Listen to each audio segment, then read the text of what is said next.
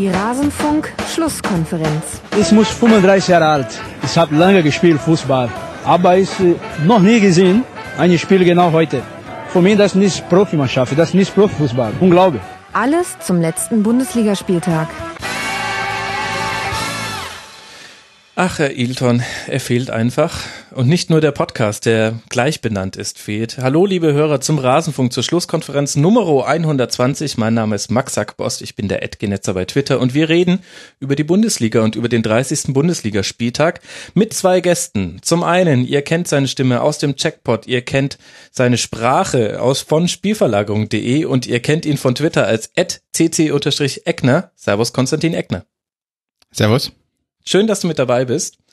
Und ich freue mich auch. Ja. Äh, noch, noch, mein Lieber. Schauen wir mal, wie das in zwei Stunden aussieht. Außerdem mit dabei seine Stimme halt in euren Ohren über 390, den Fußball-Podcast, den jeder gehört haben sollte, über den Eintracht Frankfurt-Podcast, den man sowieso schon seit Jahren hört, hoffentlich. Und bei Twitter heißt er basti-red. Servus, Bastian Roth. Gute. Und damit hätten wir das erste Häkchen an der Bucketlist. Ein Hörer hat sich gewünscht, dass du dich mit einem Gude einführst und ich habe mich gefragt, ehrlich gesagt, was du sonst sagen solltest, denn ich habe noch nie etwas anderes von dir gehört. War nicht so schwer jetzt. Nee, genau. Ähm, aber ist doch schön, wenn wir Hörerinnen und Hörerwünsche erfüllen können so wie unsere Wünsche manchmal erfüllt werden, also jetzt meine ehrlich gesagt, die vom Rasenfunk. Ich danke ganz herzlich Uwe, Enrico und Henrik. Ihr seid für mich wieder Geruch eines frisch gemähten Rasens vor einem Fußballspiel an einem Samstagvormittag. Ich habe mir überlegt, wie ich meine Dankbarkeit in Worte fassen kann und dieses Gefühl, was ich habe, wenn ihr uns unterstützt, das kommt ungefähr dem beschriebenen nahe. Wer uns ebenfalls unterstützen möchte, kann das tun unter rasenfunk.de slash unterstützen und dann gibt es hoffentlich zum Beispiel mehr Tribünengespräche, weil ich dann dafür mehr Zeit haben werde. Aber lasst uns gleich in den Spieltag reinspringen, denn es gibt so einiges zu besprechen. Und wir wollen uns am Anfang so ein bisschen auf den Abstiegskampf stürzen. Und zu diesem Abstiegskampf gehört passenderweise ein Spiel des FC Bayern München, nämlich ein 2 zu 2 gegen Mainz 05.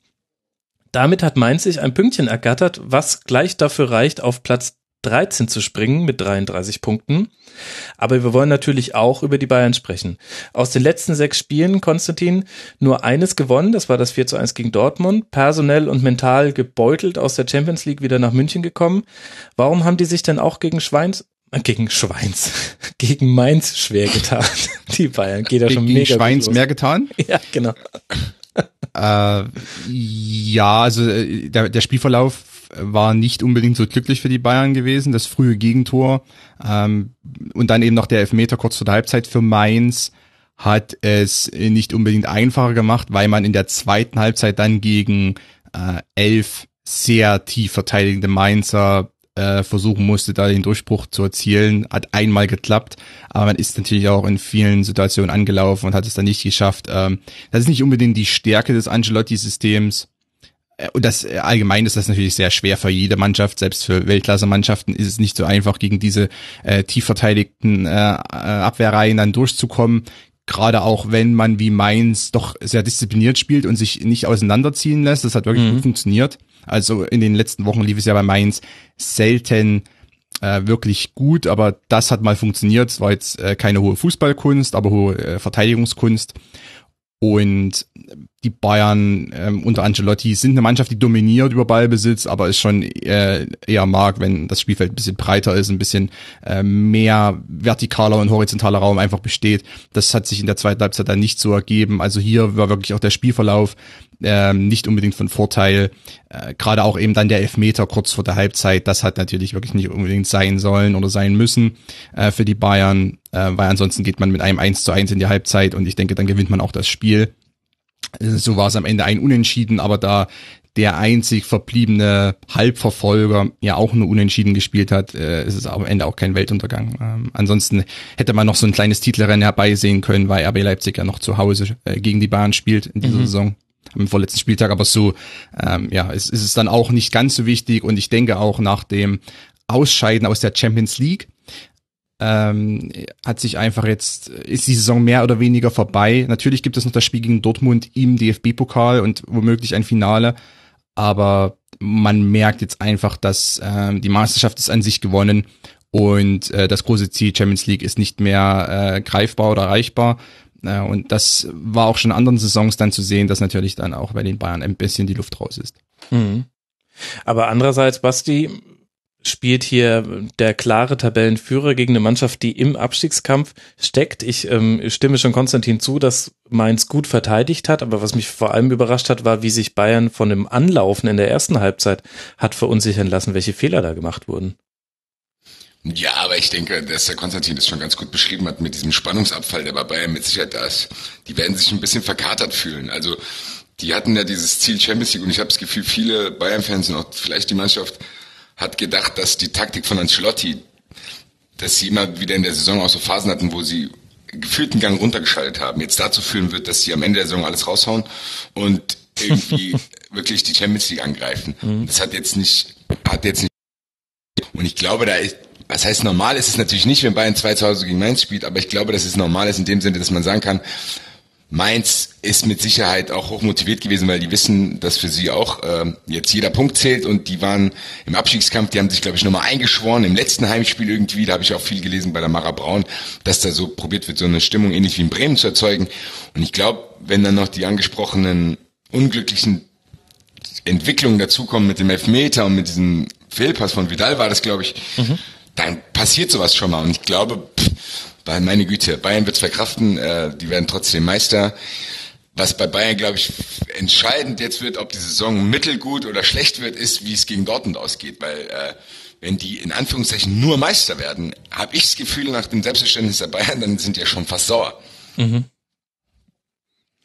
Ja, das Gefühl habe ich ehrlich gesagt auch.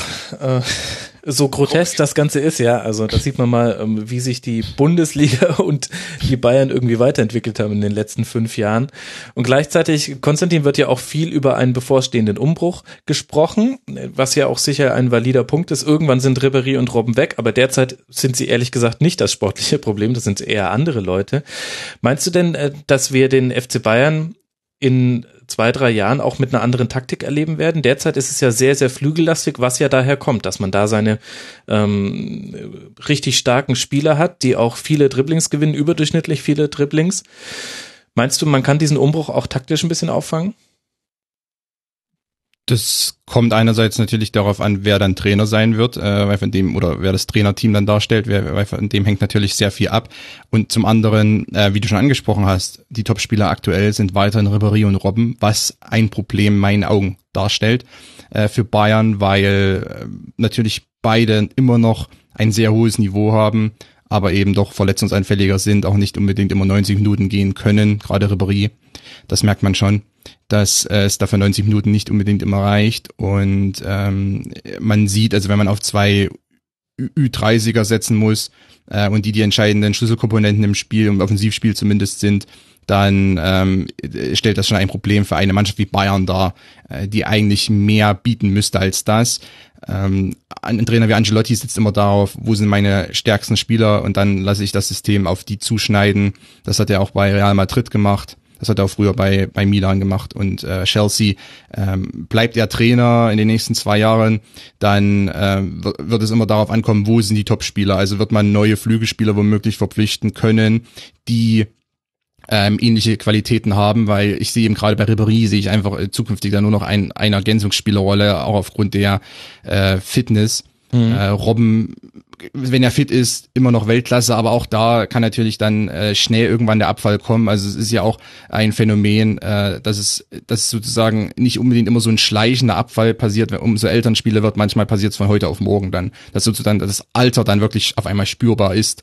Äh, und gerade bei schnellen Triplern, Flügelläufern ist die Athletik vielleicht noch mal ein bisschen entscheidender als bei einem äh, Sechser wie Alonso, wobei das auch schon auffällig war, äh, mhm. äh, dass ihm einfach da das Tempo gefehlt hat die Bayern, und das ist die größte Herausforderung, äh, müssen versuchen, einerseits im Zentrum, andererseits auf den Flügeln neue Topspieler zu verpflichten äh, und wo man dann am besten auch einschlagende Neuzugänge hat. Ich glaube, darauf wird man dann noch das System zuschneiden. Es kann ein bisschen zent äh, zentrumslastiger werden, wenn man vielleicht einen neuen Zehner holt in Kombination dann mit Thiago, weil aktuell äh, ist die Position nicht so richtig besetzt. Müller ist nicht die Lösung äh, und Thiago vielleicht auf der Sechs oder als Verbindungsspieler dann mit einem äh, neuen Zehner wäre eine Möglichkeit oder vielleicht vielleicht auch mit einem zweiten Achter. Es gibt ja wieder Gerüchte wie Ferrati zum Beispiel.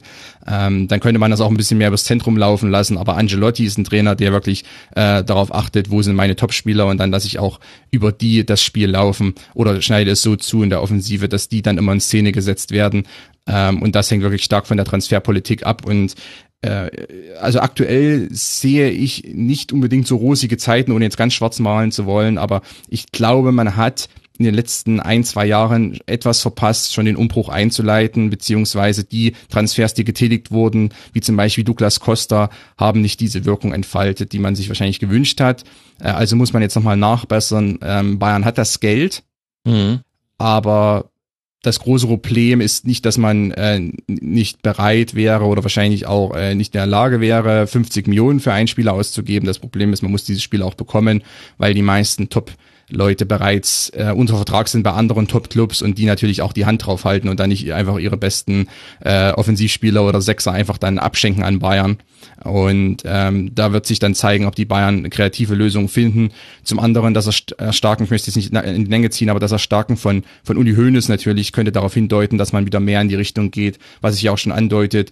Süle, Rudi, Goretzka, Brandt heißt äh, Bundesligaspieler, deutsche Spieler, die sicherlich ein hohes Niveau haben, äh, wo aber die Frage immer bleibt, ähm, gerade auch bei Rudi oder Goretzka, ich hätte die Spieler, aber äh, haben die dann das Niveau, um dann im Viertelfinale, Halbfinale der Champions League gegen Real Madrid und Barcelona zu bestehen? Mhm. Ähm, da bleibt die Frage, oder ist Brandt einer, der jetzt eins zu eins sofort die Lösung auf den Flügel bringen kann? Also da muss man vorsichtig sein. Ähm, ich glaube, die große Erfolgsphase der Bayern kam auch mit internationalen Transfers. Ja, und ansonsten muss vielleicht Borussia Dortmund ganz dankbar sein, dass man derzeit nur Tabellenplatz drei ist. Gibt keine Gefahr, dass die Bayern da jetzt gleich mal wieder shoppen gehen. Das war ja so der Lösungsplan A der letzten Jahre. Aber wir wollen auch auf Mainz gucken, denn ähm, wir wollen auf den, über den Abstiegskampf reden. Basti, ich fand, dass die sehr mutig aufgetreten sind. Dafür sind sie auch belohnt worden. Und gerade im Vergleich zu anderen Vereinen, die da unten drin stehen, versucht es Mainz schon immer noch über die spielerische und offensive Lösung. Gleichzeitig stelle ich mir die Frage, das hat in dieser Saison nicht immer so gut funktioniert und vielleicht auch nur in Spielen, in denen man nicht das Spiel machen musste. Wie siehst du denn so aus deiner Frankfurter Sicht die ähm, Perspektive von Mainz?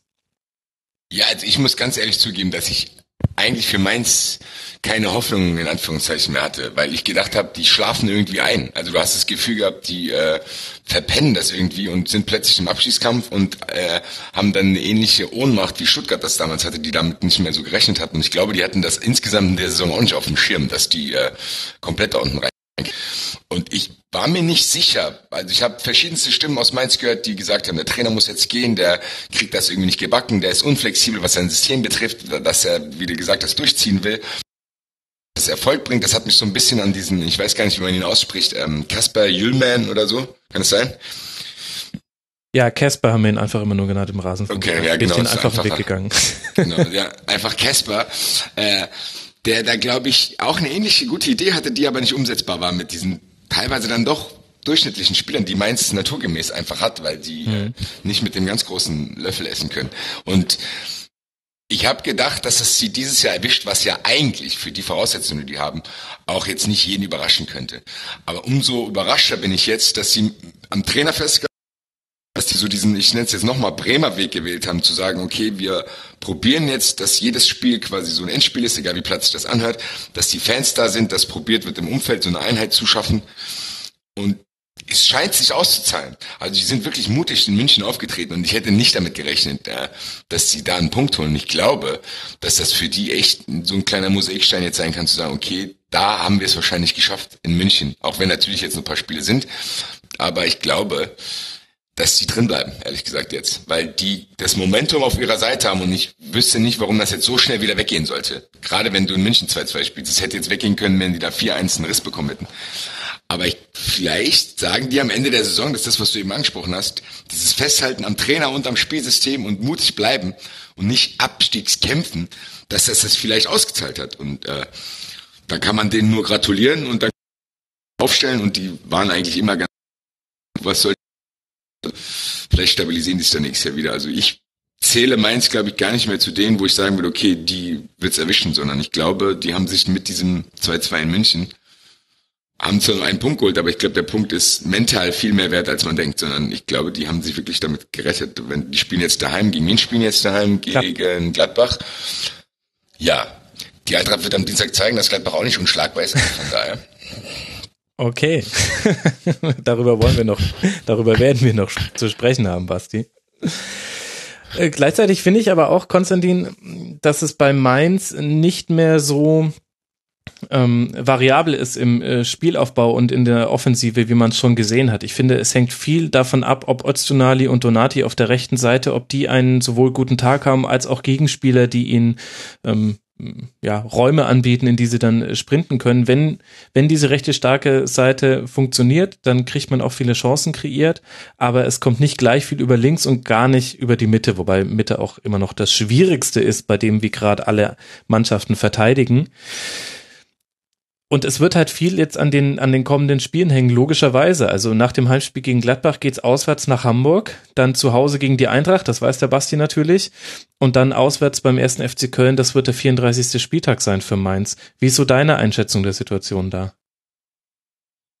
Ich gehe davon aus, dass Mainz äh, nicht absteigen wird, äh, weil die Mannschaft trotzdem eine gewisse Qualität hat. Natürlich mit äh, dem Abgang von Mali hat sich das nochmal äh, ein bisschen nach unten entwickelt und ich glaube auch, dass da noch mal, da schon ein wichtiger Spieler äh, offensichtlich natürlich fehlt äh, im Zentrum auf der Zehnerposition, der in der Hinrunde auch seine Hoch- und Tiefs hatte, aber ähm, an sich für das Offensivspiel schon wichtig ist. Und du hast es angesprochen, es geht dann sehr viel über die Flügel, was aktuell wahrscheinlich der beste Weg ist, weil äh, viele Mannschaften eben im 4-4-2 die, äh, das Zentrum zustellen und äh, Mainz im Moment über die Sechser, über die Innenverteidiger ähm, nicht unbedingt äh, den Aufbau so gestalten kann, dass man ähm, die erste oder zweite Linie des Gegners überspielt da bietet sich dann eher an, eben etwas simpler zu kommen und dann äh, über zum, vor allem Öztunali zu spielen, der ähm, schon eine gewisse Qualität einfach in der Offensive hat. Ähm, es ist, ist schwieriger, wenn sich wenig Räume gibt, dann für Latza zum Beispiel das Spiel aufzubauen, der, der eher über Verlagerungsbälle kommt und ähm, eher über Triplings und das ist natürlich immer schwierig, wenn wirklich auch viele Gegner in der Bundesliga, da können wir jetzt mal das Bayern-Spiel ein bisschen ausklammern, weil es eine andere Konstellation war, aber viele andere Gegner eben sich dann doch ähm, sehr aggressiv im, im, Zentrum verhalten und das wird jetzt auch in den nächsten Spielen äh, wieder der Fall sein. Also Gladbach ist eine Mannschaft, die äh, mit einer engen Mittelfeldkette verschiebt. Äh, Hamburg hat zwei aggressive Sechser, die sehr viel Raum covern können. Hm. Das heißt, in beiden Fällen wird es über die Außen laufen müssen. Und äh, je nachdem, wie dann auch die Gegner dann äh, sich darauf einstellen, auf Öztunali, äh, vor allem ähm, vielleicht kann man Bojan in einer gewissen Weise vielleicht sogar eine Halbposition bringen. Mal schauen, da gibt's noch, es gibt noch ein paar Möglichkeiten äh, für, für äh, Schmidt, inwieweit er die natürlich einsetzt oder einfach auf das bestehende System setzt, das, das wird man sehen müssen dann.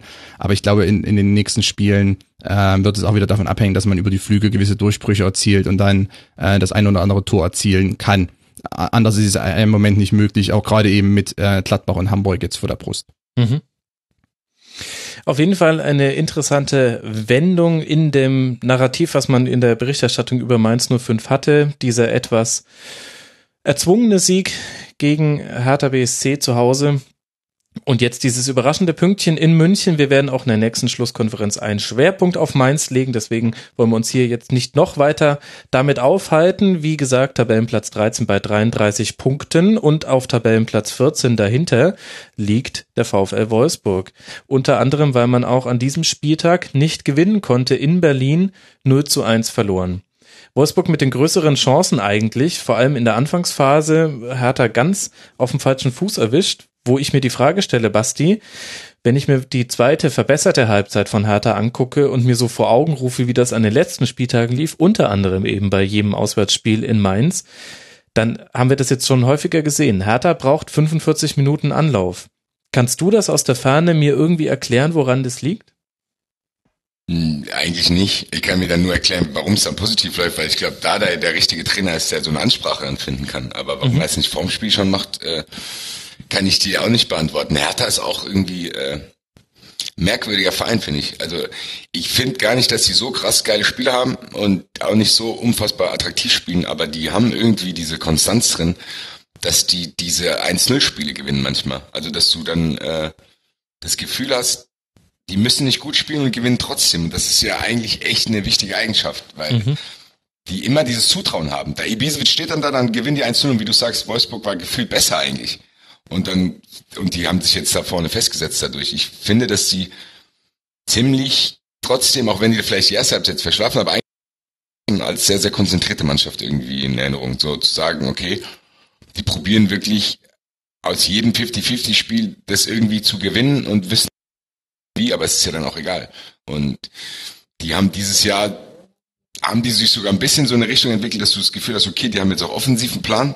Das Dada hat das irgendwie so ein Baustein auf den anderen gesetzt. Als er angefangen hat, hast du das Gefühl, okay, die wollen jetzt jedes Spiel erstmal nur die Dinger raushauen, die, die jeder kann. Also zu sagen, okay, Konzentration, Einsatz, Kampf und so. Und hat jetzt angefangen, die so ein bisschen äh, zu stabilisieren, dass sie einigermaßen einen Plan haben.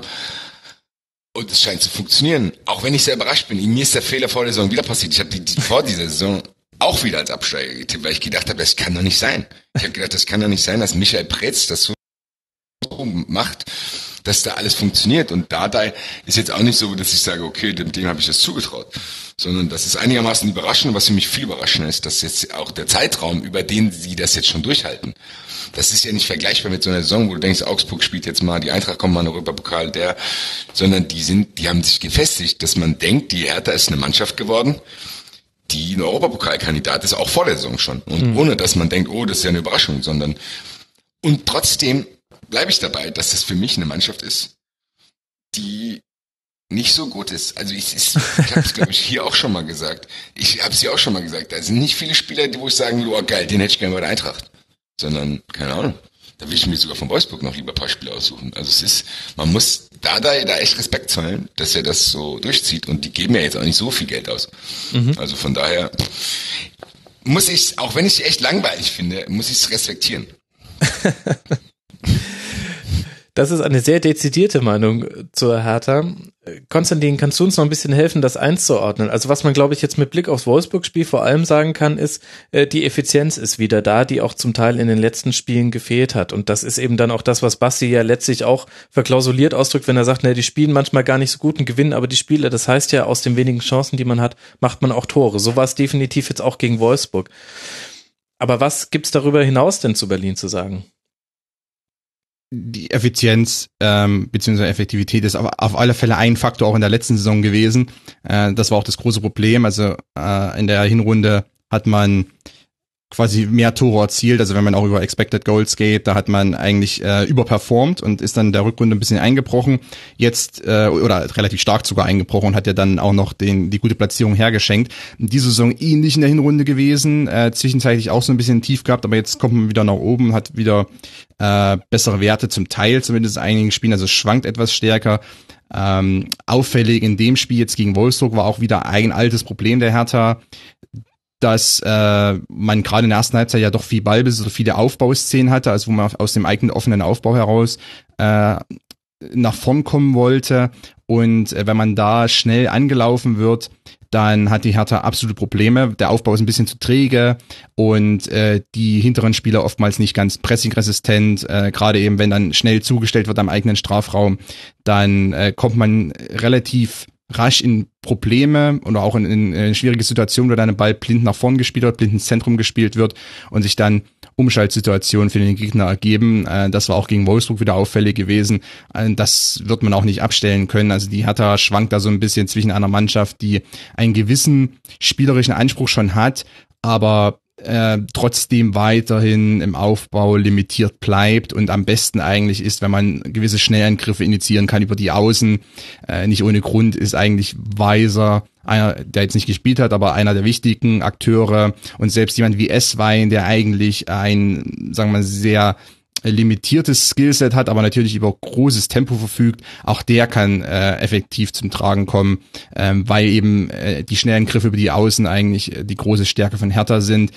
Was auch wiederum, ähm, wenn man auf die Personalie Dada eingeht, was auch wiederum natürlich darstellt, dass Dada ein Trainer ist, der wahrscheinlich, wir wissen es ja nicht ganz genau, aber man kann davon ausgehen, sehr über die Ansprache kommt, über die Motivation, über die Einstellung und andererseits taktisch jetzt auf sehr einfache Mittel zurückgreift, die aber, ähm, wenn sie eben über die individuelle Qualität dann ähm, gut ausgeführt werden, auch zum zum Tragen und zum Erfolg führen können. Also ähm, bei der ganzen Diskussion, äh, dass jetzt sozusagen, also ich bin da manchmal ein bisschen dann fast schon vorsichtig, weil die Diskussion schwankt ja mittlerweile in die Richtung, dass jetzt jeder Trainer muss jetzt so Nagelsmann-mäßig Laptop-Trainer sein. Das ist nicht unbedingt, ich mag eigentlich die Mischung dann der Bundesliga, dass es eben einen Paul Dardai gibt, der Erfolg hat, genauso wie wie eben Tuchel und Nagelsmann, ähm, weil das einfach ein bisschen darstellt, darstellt, dass es eben verschiedene Möglichkeiten gibt, äh, auch als Trainer zu agieren. Und es ist nicht so, dass es nur ein, ein Erfolgsrezept gibt und das stellt eben dann Dardai doch dar.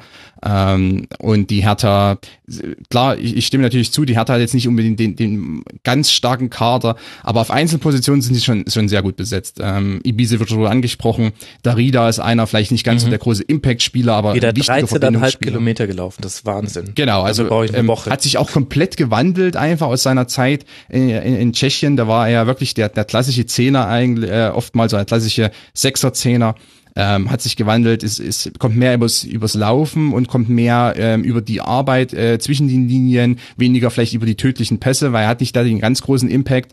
Ähm, aber funktioniert eben in so einem System auch dann ganz gut, entweder auf der 6 oder auf der 10. Äh, Gleiches gilt für Kalu und Scalebrett. Äh, Brooks ist ein äh, talentierter Innenverteidiger, Plattenhart, komplett unterschätzter Linksverteidiger. Also äh, es sind schon gewisse Spieler da, die auch eine Qualität mitbringen und ähm, Trotzdem, wenn man natürlich sich dann den Wolfsburg-Kader anschaut, um vielleicht jetzt eine kleine Überleitung zu der Mannschaft zu schaffen, mhm. äh, dann äh, muss man eigentlich fragen, warum Wolfsburg so, so ein Spiel nicht gewinnt. Und das ist eigentlich das ganz große Problem der Autostädter. Der Autostädter, sehr schön.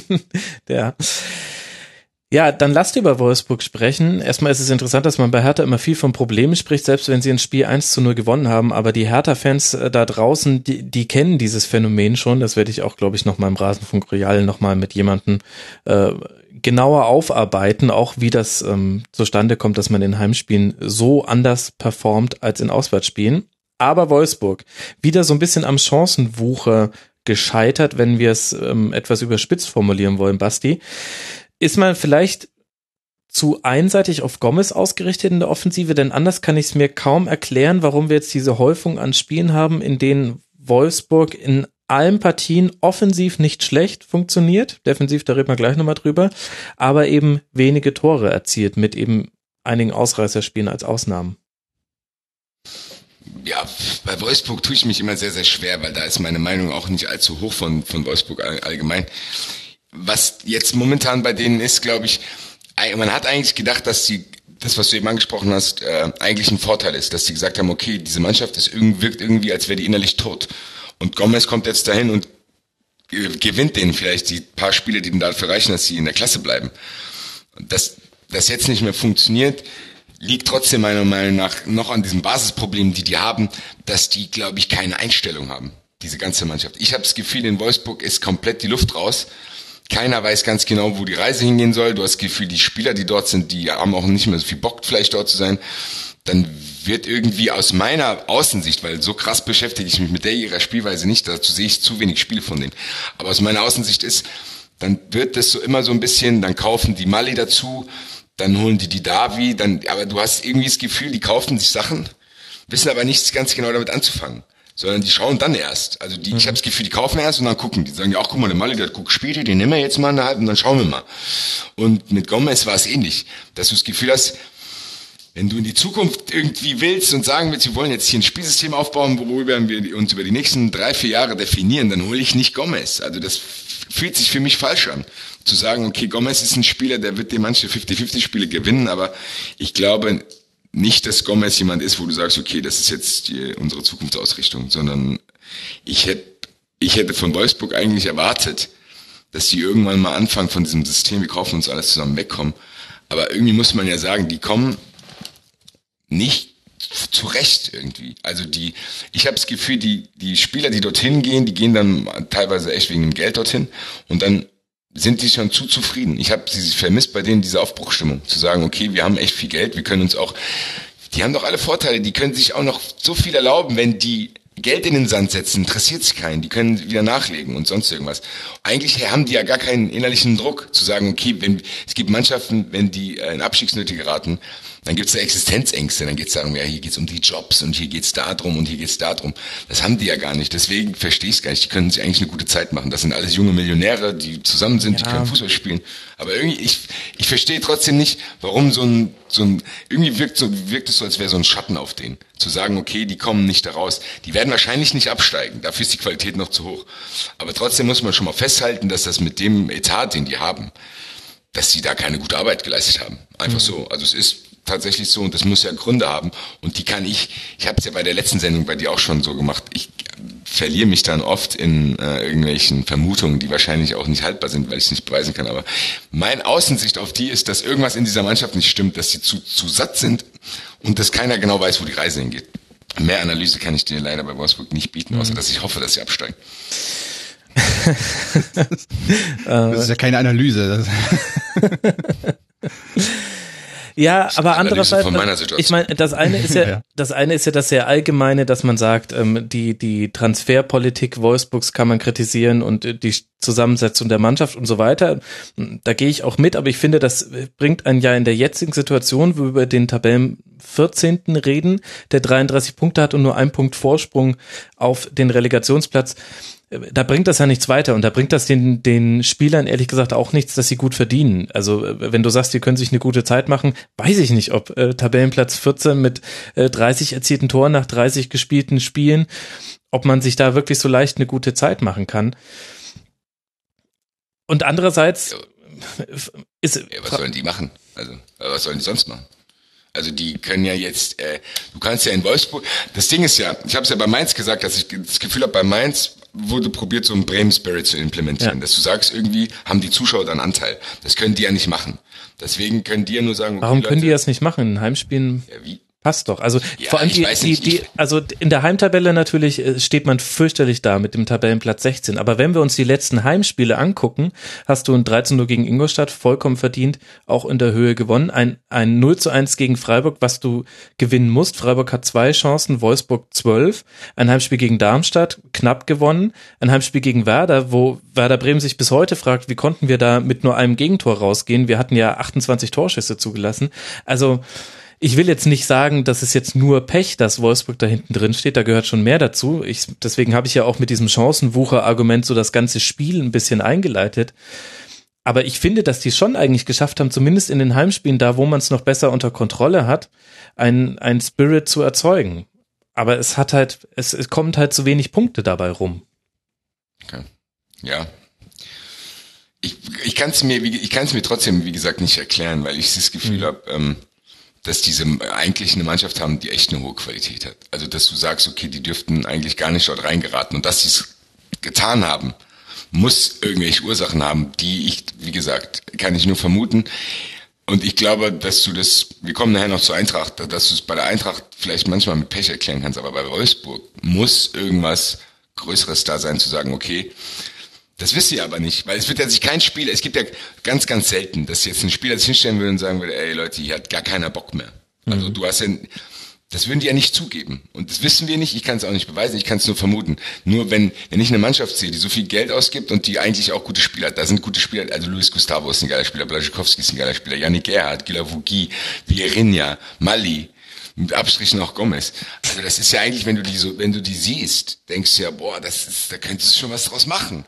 Und vielleicht ist Jonka auch derjenige, der das hinkriegt und vielleicht ist er auch zu kurz da, weil von ihm halte ich ja eigentlich einigermaßen viel. Zu sagen, okay, ich war auch überrascht, dass Wolfsburg ihn geholt hat. Zu sagen, okay, das ist eigentlich eine gute Idee. Hätte ich denen nicht zugetraut. Ich hätte denen eher zugetraut, dass sie Labadia holen mhm. und irgendwie die Saison zu retten und dann sind die im Sommer wieder nicht schlauer. Deswegen fand ich den Move fand ich gut und ich hätte eigentlich gedacht, dass er kommt und sagt, okay, ich mache hier eine, eine Bestandsaufnahme von den Spielern, die ich habe und werde daraus das Beste machen, ähnlich was der Konstantin vorher mit Ancelotti gesagt hat, so von wegen, okay, wir schauen mal, was da ist und dann werden wir das Beste rausholen. Hätte ich ihm ganz, ganz locker zugetraut, dass das jetzt nicht so funktioniert, weil die jetzt auch teilweise Pech dazu kriegen, ist natürlich übel für die, aber meiner Meinung nach gibt es ja trotzdem noch irgendeinen Faktor, mhm. der eine Rolle spielt, den wir nicht wissen und den ich jetzt auch hier nicht benennen kann, aber der mich schon verwundert zurücklässt, dass die das nicht schaffen, irgendwie einigermaßen konstant zu gewinnen gerade so Spiele, wie du sagst, wenn die klar besser sind gegen Freiburg, wo es dann hakt. Ob die dann ver wirklich verunsichert sind oder ob es denen egal ist, und das weiß ich nicht. Ja, oder halt die Defensive, weil man dann tatsächlich in diesen Spielen häufig in Rückstand gerät, obwohl man das Chancenplus auf seiner Seite hatte. Und das finde ich ist so ein bisschen der unterbeleuchtete Aspekt bei Wolfsburg. Konstantin, vielleicht kannst du mir das da ein bisschen helfen, denn Andris Jonker ist ja auch einer, der erstmal mit einfachen Mitteln rangegangen ist an dieses Projekt äh, Nicht-Abstieg. Erstmal hat er die Spiele aufgestellt, die äh, nach äh, auf dem Papier die besten sind. Und dann hat er gesagt, Gomez bleibt vorne drin. Der hat nichts zu tun im Spielaufbau, sondern er ist euer Zielspieler. Und das hat er sowohl Gomez gesagt als auch allen anderen Offensiven. Und das hat erstmal schon gereicht.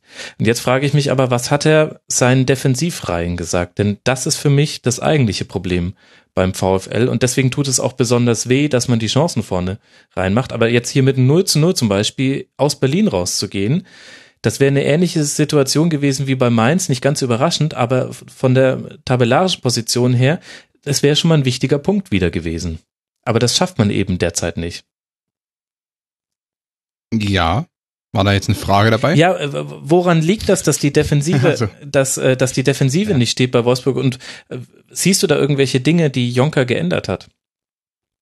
Ähm, es gab schon gewisse Verbesserungen, weil ich glaube zuvor ähm, war das Problem gewesen, dass, dass Wolfsburg einfach ähm, so ein bisschen zwischen Baum und Burke war, was, was die Defensive betraf. Also ähm, zwischen hohem Anlaufen und tiefen Verteidigen, passiver Mittelfeldreihe. Also das hat alles nicht so richtig zusammengepasst. Mhm. Äh, und da lässt man sich natürlich auch dann leicht überspielen. Ich glaube, die Mannschaft kommt auch eher über äh, die eigene Offensive als über äh, defensives Verteidigen. Gegenpressing hat auch nicht unbedingt so gewirkt, beziehungsweise wurde gar nicht so forciert in einigen Phasen der Saison ähm, das wirkt sich natürlich dann schon aus, dass ähm, auch Gegner es schaffen, ähm, hinter die Mittelfeldlinie zu kommen und dann ähm, die Verteidiger in 1 gegen 1 Situation zu bringen oder über die Außen zu kommen und dann in den Strafraum zu flanken. Ähm, Wolfsburg war ähm, ist, ist defensiv schon ganz gut besetzt, aber es ist auch nicht so, dass die jetzt fehlerfrei da agieren. Und wenn man dann die Endverteidigung, also die letzte Linie, dann immer wieder in Duelle zwingt, ähm, dann ähm, ergibt sich eben auch doch die Situation, dass man das ein oder andere Tor kassiert.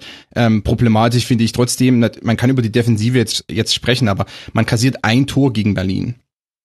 Ähm, das ist jetzt nicht unbedingt so katastrophal, äh, mhm. ein Tor. Äh, man kann man immer mal kassieren, kassieren die besten Mannschaften, äh, kassieren auch mal ein Tor in Berlin. Das ist überhaupt kein Problem. Aber man hat nur zwei Schüsse aufs gegnerische Tor abgefeuert. Also die aufs Tor gingen. Mhm. Das, das ist zu wenig. Ähm, und das ist einfach die langfristige Entwicklung, die sich bei Wolfsburg so vollzogen hat. Äh, und da muss man eigentlich weit zurückblicken, äh, zurückblicken zum DFB-Pokalfinale, was man gewonnen hat damals gegen Dortmund, als die Mannschaft auf ihrem Höhepunkt war, als Hacking mit einer hochklassig besetzten Truppe es wirklich geschafft hat, über Individualit äh, Individualismus, über individuelle Klasse ähm, eine starke Mannschaft zu formen, weil das System damals, dieses 4-2-3-1, 4-4-2, das war auch komplett darauf ausgerichtet, dass eben De Bruyne und Perisic, dass diese Spieler mhm. funktionieren. Äh, die Abgänge haben massiv eingeschl reingeschlagen, weil die Neuzugänge eben nicht diese Wirkung in dem System entfalten konnten. Weder äh, Draxler noch Schürle konnten eben da den Ersatz bringen, weil diese Spieler, Draxler, Schürle, weil die in einem, in einem besseren, in einem ausgefeilteren System besser funktionieren, als wenn sie eben darauf aus sind oder äh, als wenn das System darauf ausgerichtet ist, ihr bekommt von den Ball und müsst dann mit Einzelaktionen oder mhm. im, im, im ähm, sehr, äh, sagen wir mal, improvisierten Kombinationsspielen etwas kreieren. Und das geht jetzt so weiter. Also die Mannschaft läuft weiterhin. Es gab natürlich gewisse Verbesserungen unter Jonker jetzt auch, aber die Mannschaft läuft weiterhin über dieses Credo. Ähm, wir spielen schnell zu den Offensivkräften, Arnold, Mali, mhm. äh, und die müssen dann versuchen, Gomez in Szene zu setzen. Also es gibt nicht dieses übergeordnete System, es gibt nicht diese Spielphilosophie, ähm, die etwas über dem steht. Und das kann schon in gewissen äh, Situationen funktionieren. Das funktioniert aber meistens nur dann, wenn ich überragende Ausnahmespieler wie De Bruyne habe, mhm. während Mali Arnold äh, großes Talent haben, auch Traxler, aber man sieht eben bei Traxler jetzt auch, bei Paris, funktioniert es viel, viel besser auf einmal. Und das ist eigentlich der, das ist der, der Spieler, der in der Hinrunde bei Wolfsburg nicht funktioniert hat. Paris ist auch keine Mannschaft, die jetzt ja. äh, taktisch alles, alles auseinander nimmt, aber die in einem System et schon etwas besser äh, interagiert, wo der Spieler Draxler eine, eine feste Rolle hat, eine besser zugeschnittene Rolle. Ähm, und bei Wolfsburg ist das eben aktuell nicht der Fall. Ähm, und du hast es schon angesprochen. Ähm, man hat mit Gomez einen der durchschlagskräftigsten Stürmer, äh, die man so finden kann. Äh, und dann denkt man sich, okay, der ist die, die Sturmspitze und dann muss man alles auf ihn zuschneiden oder muss man versuchen, ihn in Szene zu setzen. Und das ist dann mehr oder weniger das System. Dann geht viel über die Außen, über äh, entweder über die rechte Seite auch. Ähm, aber das ist zu wenig. Äh, interessant ist eben dann, und das ist für mich immer so ein Phänomen, und das ist auch teilweise schwer zu erklären, dass man äh, mit diesen Problemen, aber trotzdem einen guten Kader, es eben dann sogar schafft, einen Punkt vom Relegationsplatz zu sein. Also das ist einfach das, das Faszinierende auch in der Bundesliga, auch bei anderen Mannschaften, Leverkusen etc. Diese Mannschaften äh, kriegen ihr System nicht mehr so hin, wie es vielleicht noch vor ein, zwei Jahren war. Äh, das funktioniert nicht mehr so, man hat nicht mehr diese offensive Durchschlagskraft und schon steht man im Abstiegskampf. Das, das ist Faszination des Scheiterns, ja. Das ist wirklich faszinierend, weil man könnte ja meinen, okay, das System funktioniert nicht mehr ganz so stark oder nicht mehr ganz so effektiv. Die stehen eben dann nur noch auf Platz sieben mhm. anstatt auf Platz vier. Aber äh, nein, die stehen auf Platz, äh, wo wir so 14, ja, ja, aber in einen Punkt vor Augsburg. Also ein Punkt, Punkt vor, vor der Totalkatastrophe, weil mit dem Kader, und das wurde schon über andere Mannschaften gesagt, aber mit dem Kader darf man nicht absteigen eigentlich. Und das ist so faszinierend. Also es, es gehen die einzelnen, ähm, hier und da funktioniert eine Stellschraube nicht mehr ganz so, oder steht nicht mehr ganz so richtig und schon geht es komplett nach unten. Ähm, und da spielt natürlich die Defensive eine Rolle, aber an meinen Augen, wenn man hier 0-1 gegen Hertha verliert, das muss ein Spiel, mit dem Kader, mit den Möglichkeiten muss man es eigentlich schaffen und das ist nicht Jonkos Fehler, der muss jetzt so ein bisschen die Scherben zusammenkehren, da muss man eigentlich 1-1 spielen oder auch 2-1 gewinnen, wenn man nur ein Tor kassiert. Aber das war ja fast unmöglich. Na gut, ich sehe schon, keiner will von euch mit mir über die Defensive so wirklich sprechen. Ähm, gleichzeitig haben wir aber jetzt über das Draxler-Beispiel ganz gut auch nochmal den Punkt reingebracht, den Basti ganz am Anfang gesagt hat. Da würde ich tatsächlich so eine Null-Bock-Komponente konstatieren. Das ist äh, wie wenn dein Kind kriegt nicht zu Weihnachten, was es sich gewünscht hat, dann schmollt es bis zu seinem Geburtstag und dann kriegt es das Spielzeug und natürlich spielt es dann die ersten vier Wochen total begeistert mit dem neuen Bagger, den es bekommen hat. Ähm, da weiß ich, würde ich jetzt aber nicht nur über Systeme sprechen. Aber es ist Nein, aber Draxler hat ja nie funktioniert in Wolfsburg. ja. Also das ist ja, ja das. Er kam ja, ja von Schalke ja. zu Wolfsburg, hat ja nie funktioniert. Ich glaube nicht, dass er ab dem ersten Tag in Wolfsburg gleich schmollen war. Ich glaube, als er von Schalke zu Wolfsburg gegangen ist. Das war jetzt, was ich probiert habe, bitte anzusprechen, zu sagen, dass die, dass die sich, die sich Spieler kaufen aber den Schritt nicht zu Ende denken, sondern dass sie das gemacht was du gesagt hast. Zu sagen, okay, ich kaufe dich, dafür regelst du XY für mich. So, also du bist jetzt der Spieler und ich will durch deine individuelle Qualität. Ich habe das hier in Frankfurt auch erlebt. Fee ist auch so ein Spieler. Der Fee ist auch ein Spieler, der, der erklärt dir, wenn, wenn, er eine, äh, wenn er eine Krise hat, erklärt er dir, er sagt ja, mit Meier und Eigner fehlen uns 15 Tore. Wo ich mir denke, Digga, du kannst auch andere Leute aufstellen, die auch Tore schießen dürfen und kannst es äh, trotzdem regeln. Und ich finde, Wolfsburg macht es genauso. Die holen sich Draxler, wissen aber gar nicht, was sie mit dem vorhaben. Und dann denkt der Typ sich auch, ja, was ist denn hier los? weil das vielleicht, weil das vielleicht mit De Bruyne funktioniert hat, weil er so eine überragende Qualität hat. Aber wenn du dann halt Mali holst, dann musst du, glaube ich, schon eine Basis haben zu sagen, okay, wo baue ich den Mali jetzt ein? Was habe ich mit dem vor? Anstatt den Mali anzuschauen, zu sagen, herzlich willkommen in Wolfsburg, äh, du bist jetzt dafür verantwortlich, dass das hier alles funktioniert. Und dann guckt er und denkt, ja, ja, Leute. Und so ist es ja bei denen, dass es so wirkt, als wäre dann viel aufeinander gesetzt und irgendwann haben die den Überblick verloren, zu sagen, okay, wo ist jetzt eigentlich jeder Anfang? Was ist eigentlich unsere Idee? Was haben wir hier vor? Wollen wir wirklich ein Champions League Verein sein, der wirklich so investiert? Oder dann sind die auch noch in diese Dings geraten, dass die jetzt irgendwie 30 äh, Prozent die, die Kosten reduzieren müssen, bla bla bla. Und du hast irgendwie das Gefühl, dass der Tabellenplatz von denen jetzt das Ergebnis aus diesem ganzen Chaos ist. Dass sie sich natürlich aber selber zuzuschreiben haben. Dass dann, wie der Max anspricht, an der einen oder anderen Stelle es defensiv hakt, ist auch klar, wenn, wenn du das Gefühl hast, da ist ein Trainer, der hat den Kader nicht selber zusammengestellt und muss auch erstmal dahin kommen und ja, das ich kann halt wieder mit Eintracht leider nur vergleichen. Als Kovac hierher gekommen ist, konnte der auch nicht direkt sagen, so, das hier ist mein System, wir spielen wir jetzt, sondern du bist ja erstmal dort und kannst ja nicht hier alles auf äh, 180 Grad hier alles wieder drehen und das und das machen, sondern du musst ja so eine gewisse Mischung finden zwischen, du hast neue Ideen, kannst aber auch die ganzen alten Muster nicht so schnell aufbrechen, weil du halt auch im Tagesgeschäft bist. Und da bin ich gespannt. Ich bin bei Wolfsburg sehr, sehr, sehr gespannt, wie die im Sommer darauf reagieren. Ob die wütend werden, wütend werden und zu sagen, okay, dann ballern wir doch nochmal Geld raus. Oder ob die sagen, okay, wir wollen jetzt erstmal ein Verein bleiben, der so äh, um Platz 7, 8 mit rumspielt, dafür aber ein bisschen längerfristig und dafür haben wir auch hier genug Geld und Struktur könnten wir uns aufbauen. Da bin ich sehr gespannt. was die, äh, was die im Sommer machen, weil ja. Das kann eigentlich trotzdem nicht sein. Ich kann mir Olaf Rebbe, den neuen Sportdirektor von Wolfsburg, ehrlich gesagt nicht wütend vorstellen. Aber das werden wir sehen. Und es ist vielleicht gar nicht so schlecht, dass du so viel auf die Eintracht referierst, Basti. Denn wenn wir weiter so lange über jedes einzelne Spiel sprechen, dann wird der Schwerpunkt zur Eintracht immer kürzer werden. Unglaublich, wie lange wir jetzt zu Berlin gegen Wolfsburg gesprochen haben. Dabei gibt es doch noch so viele andere Spiele, die auch eine Bedeutung für den Abstiegskampf haben. Zu allervorderst eine Hamburger Niederlage zu Hause und damit reißt eine Serie von neun Heimspielen ohne Niederlage, verliert man gegen SV Darmstadt 98 mit 1 zu 2 und steht deshalb auf Platz 15 auch mit 33 Punkten. Das heißt, wir sprechen gerade mit Mainz, Wolfsburg und HSV über drei Teams, die alle 33 Punkte haben. Konstantin, wie konnte das passieren? Was hat in dem Heimspiel gefehlt? Warum wurde das nicht der übliche 2 zu 1 Sieg in letzter Minute durch ein Tor von Holtby? Ging ja schlecht. Man hat ja den Doppelschlag kassiert nach der Halbzeit. Da lässt er äh, mich äh, konnte man ja schlecht 2 zu 1 gewinnen. Das jetzt, war ja mathematisch unmöglich. Ja, jetzt kommt er wieder mit dem Spielverlauf. Konstantin, du machst mich fertig. aber dann sag mir Na, doch naja, mal. Naja, aber äh, in, in der, also in, in, in dem Fall natürlich äh, ein Tor nach einer Ecke ist immer äh, so eine Sache, die äh, schon äh, ein bisschen reinschlägt dann auch. Also beziehungsweise das ist, sagen wir mal so, das ist nicht eingeplant, dass man ein Tor nach einer Ecke kassiert, bei keinem Trainer. Ähm, äh, das zweite Tor durch Platte ist, ist, eine, ist eine andere Geschichte. Äh, ich glaube, Hamburg hat einfach vom System her äh, mit diesen sehr aggressiven Sechsern es hat ja auch einen Grund, warum da Außenverteidiger zum Großteil auch spielen, ähm, weil die sehr, sehr viel Power haben müssen, genauso wie in der Offensive. Das ganze System lebt ja davon, dass es sehr viel Kraft hat, sehr viel, sehr viel Energie, Dynamik. Ähm, das kann schon äh, in vielen Fällen funktionieren, zumindest zum großen Teil, auch gegen eine Mannschaft wie Darmstadt. Aber dann Gegentor nach einer Ecke zum Beispiel, das, das haut dann schon rein. Ähm, und das war hier, glaube ich, auch ein, ein, Fall gewesen. Zudem eben dann auch individuelle Fehler, die bei Hamburg hinzukommen. Also ich glaube, rein, rein taktisch gesehen ist, äh, funktioniert das schon zum Teil, was Gisto sich ausdenkt, eben mit diesem äh, frühen Anlaufen, dann, dann wird dahinter äh, mit zwei Mann wird dann der, der Raum abgedeckt. Äh, man geht sehr aggressiv in die Zweikämpfe, versucht also die, äh, die Ballgewinne etwas weiter weg von der Abwehrkette zu, äh, zu erzielen. Das funktioniert schon wenn natürlich dann individueller Fehler hier und da noch hinzukommt, wie am Machfrei zum Beispiel, hm. dann äh, geht's auch mal nach hinten los, selbst gegen Darmstadt. Also das, das Hamburger System kann funktionieren, steht aber auf wackeligen Beinen, immer, in jedem Spiel. Egal, ob der Gegner Darmstadt heißt oder Bayern München, wo man ja das obligatorische 08 bekommt.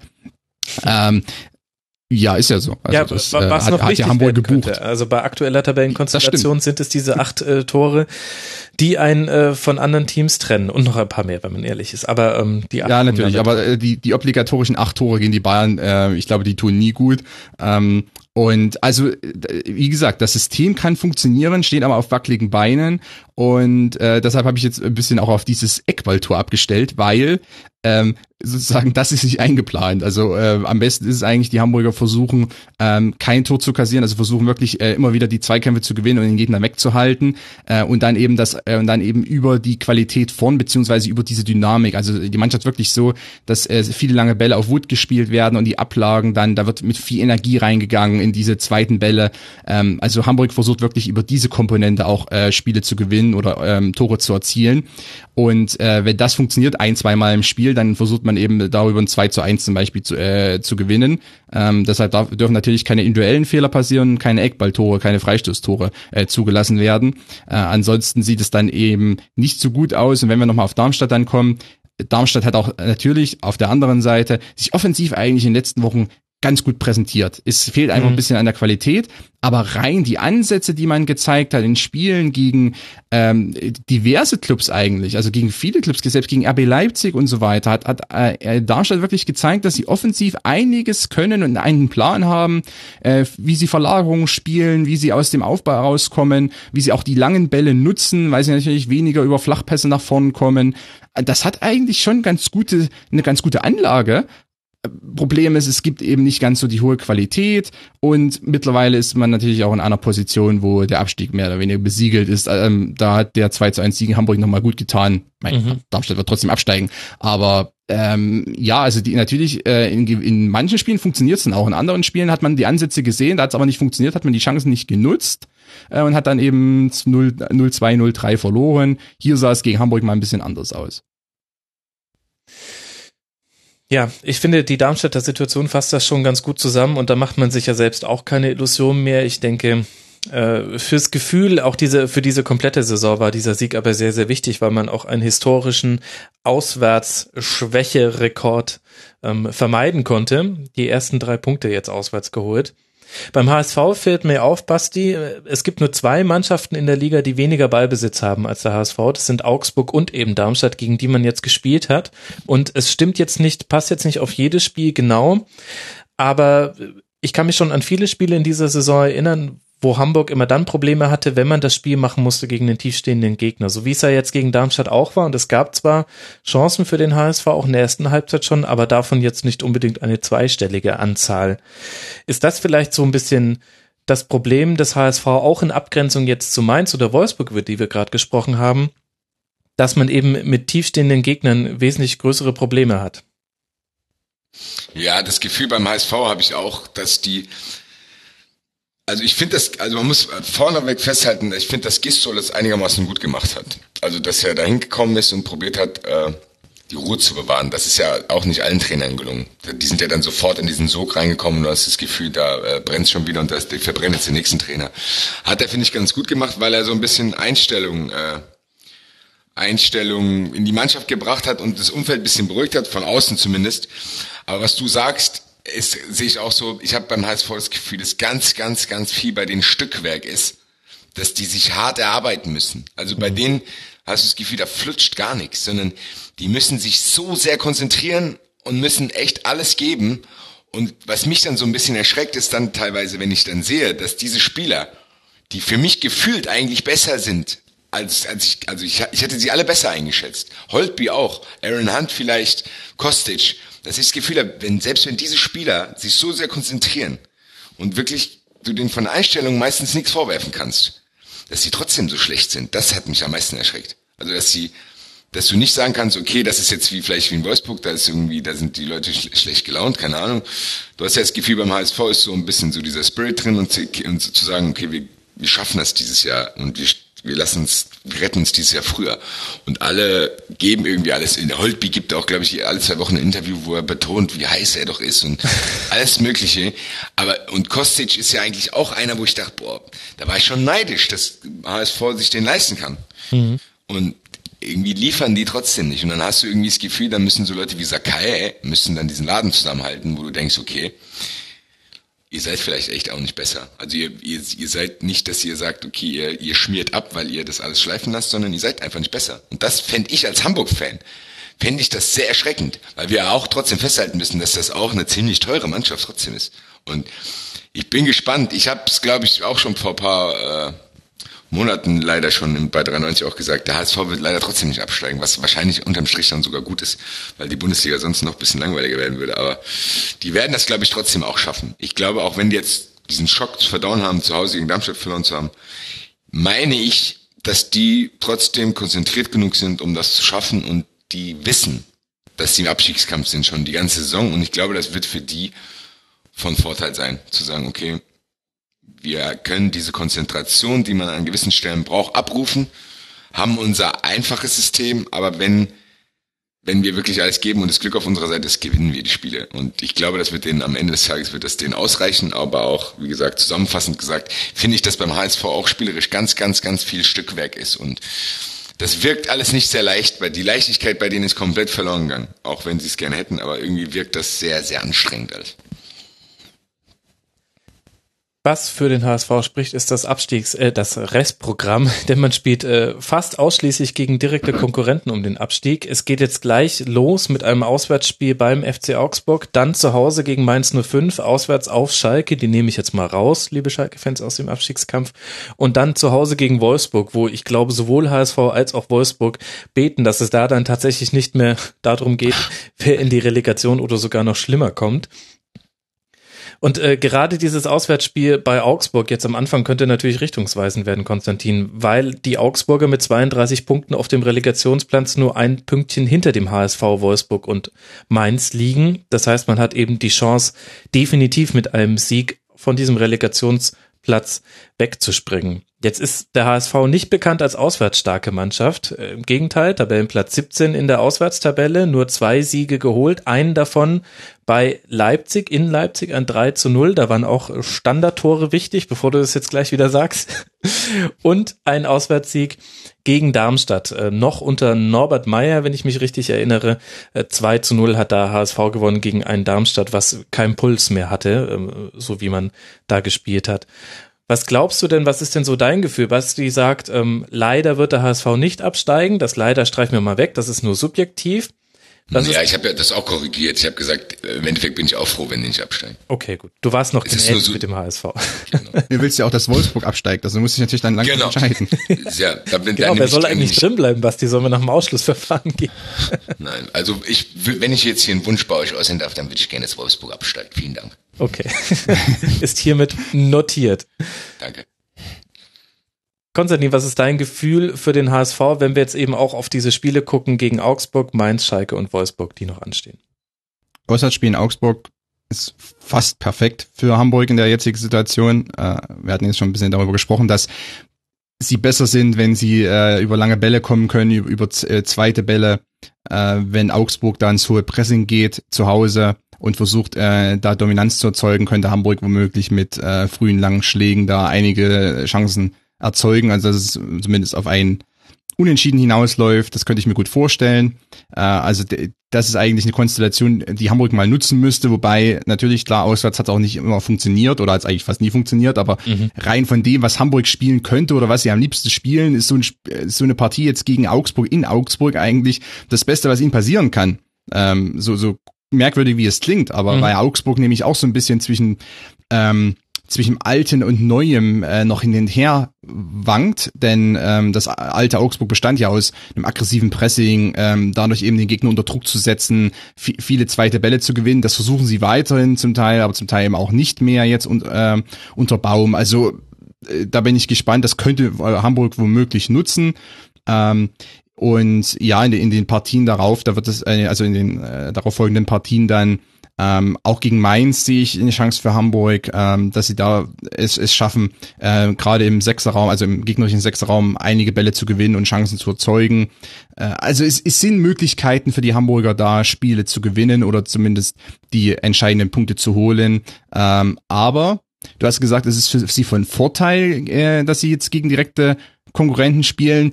Ja und nein. Ich glaube, es wäre für, für Hamburg auch ganz von Vorteil, wenn man vielleicht gegen so das obere Mittelfeld spielen würde. Mhm. Also gegen Mannschaften, die sich aktuell als Favorit gegen die Hamburger sehen und die dann vielleicht ausgekontert werden. Das wäre womöglich sogar besser, äh, weil natürlich diese Spiele gegen ähm, Mainz, gegen Augsburg, gegen Wolfsburg, die bringen die Möglichkeit, einen direkten Konkurrenten zu distanzieren, aber die bringen natürlich auch die, die Gefahr, dass äh, bei einer Niederlage dann ähm, man in eine katastrophale Situation gerät. Wobei, wenn man, man davon ausgeht, dass Ingolstadt wahrscheinlich nicht mehr rankommt, ähm, der Abstand ist ein bisschen zu groß schon, denke ich. Äh, für Hamburg ist ja mittlerweile ein Erfolg, in die Relegation zu kommen, weil, weil man die Relegation da dann eh gewinnt. Ja, das wobei auf Facebook wurde schon gespottet, äh, auf unserer Rasenfunk-Facebook-Seite. Okay. Dreimal Relegation ist gleich Abstieg. Das ist wie drei Ecken, ein Elfer. ja, da, natürlich kommt es da auch nochmal darauf an, gegen wen man dann antreten muss. Mhm. Ähm, aktuell wäre es Hannover. Ich glaube, das würde man für sich entscheiden. Ähm, wenn Braunschweig Dritter wird oder Union, dann könnte es echt haarig werden für, für Hamburg. Also äh, natürlich sollte man sich nicht darauf verlassen. Wir kommen in die Relegation, die gewinnen wir eh. Ähm, Gerade damals das Spiel gegen Karlsruhe, das war ja dann verdammt knapp. Und, ähm, und wie gesagt, die Mannschaft kommt mehr über so einen Konterstil. Äh, ob das in der Relegation dann sich so gut auswirkt, muss man auch sehen gegen den Zweitligisten, der sich ja doch als Underdog dann betrachtet. Ähm, oder vielleicht auch ganz, äh, ganz gut verteidigen kann, wie, wie Braunschweig zum Teil in der Hochphase dieser Saison. Also ähm, für Hamburg wäre es schon wichtig, gegen, gerade gegen Augsburg und gegen Mainz noch Punkte zu holen. Und ich, ich sehe da eine Chance. Also es ist, ich sehe nicht schwarz für Hamburg auf keinen Fall. Mhm. Äh, obwohl natürlich eine Niederlage gegen Darmstadt in gewisser Weise vollkommen unnötig war und wahrscheinlich auch nicht unbedingt eingeplant.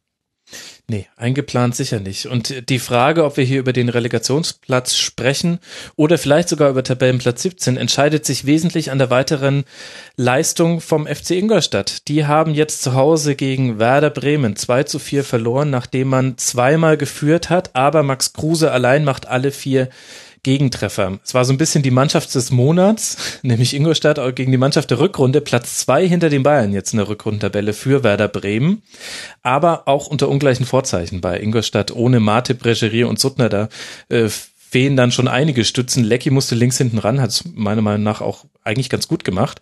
Und Werder muss zwar auf Junusovic verzichten, aber dann kommt halt Nabri wieder zurück. Basti, kann man den Unterschied zwischen die, diesen beiden Mannschaften, wenn wir uns jetzt nur dieses eine Spiel angucken, auf den Namen Max Kruse runterbrechen? Oder hast du noch mehr gesehen, was Ingolstadt in dem Spiel gefehlt hat, damit man da einen wichtigen Dreier holen konnte? Bei Ingolstadt hat mir eigentlich schon wieder das gefehlt, was mir bei denen in den letzten Wochen irgendwie fehlt. Ich habe bei denen echt das Gefühl, die spielen gar nicht so schlecht.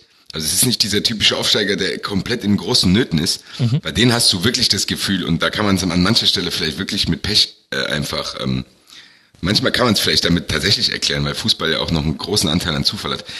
Also die tun mir echt leid. Also, weil ich das Gefühl habe, die sie sind lange so unterm Radar gelaufen. Also die haben eigentlich immer ganz gut gespielt, haben aber trotzdem noch verloren. Aber irgendwie haben die Leute nicht gesehen, dass da trotzdem irgendwie so eine Steigerung stattgefunden hat. Das hat sich dann irgendwann angefangen auszuzahlen. Das haben die jetzt schon wieder verloren. Also wenn ich das Spiel Bremen-Spiel nehme, würde ich trotzdem behaupten, das ist ein Spiel, was sie eigentlich auch gewinnen können. Mhm. Die haben ja auch zweimal geführt, glaube ich sogar. Ja. Also es ist kein Spiel, wo du denkst, ja, okay, vier Tore kassiert, ähm, ihr seid selber schuld, dass ihr absteigt und das ist hier der neue Tiefpunkt und bla bla. Nee das, also als Ingolstadt-Fan wäre ich echt verärgert, dass die letzten, dass sie so, dass sie für den Aufwand, den sie betrieben haben, nicht belohnt wurden, weil die ja eigentlich schon viel näher hätten dran sein können, als sie das sind. Also die waren ja eigentlich schon weg, dann sind die drangekommen, wo ihr erstmal aufgestaunt hat. Ja, und jetzt haben die, die haben es jetzt verpasst, irgendwie diesen letzten Punch zu setzen, zu sagen, okay, wir schlagen zu Hause Bremen und dann sind wir wieder ganz fett im Geschäft. Mhm. Aber nicht dadurch, dass sie nervös geworden sind, sondern einfach auch bisschen unglücklich, klar. Aber wenn du vier Tore zu Hause kassierst und da waren ja, ja, da waren schon zwei dabei, wo ich sage, die kannst du schon verteidigen, dann ist es halt natürlich auch blöd. Aber ich wäre jetzt, wenn ich Ingolstadt-Fan wäre, würde ich, glaube ich, nicht auf die Mannschaft schimpfen, sondern ich würde allgemein irgendwie mit dem Fußballgott hadern, sag ich mal so. es gibt ja unterschiedliche Szenarien im Abstiegskampf, wo irgendwelche Fans sich vor den Bus setzen, weil sie das Gefühl haben, die Söldnertruppe äh, gibt nicht alles für den Verein und steigt jetzt ab, weil die keinen Bock mehr haben. Das ist ja dort nicht so. Das ist dort so, dass du denkst, okay, vielleicht reicht an der einen oder anderen Stelle die Qualität nicht aus, obwohl ihr das dann für ihre, eure Verhältnisse eigentlich noch ganz gut macht. Dass euch dann das Glück fehlt, ist blöd.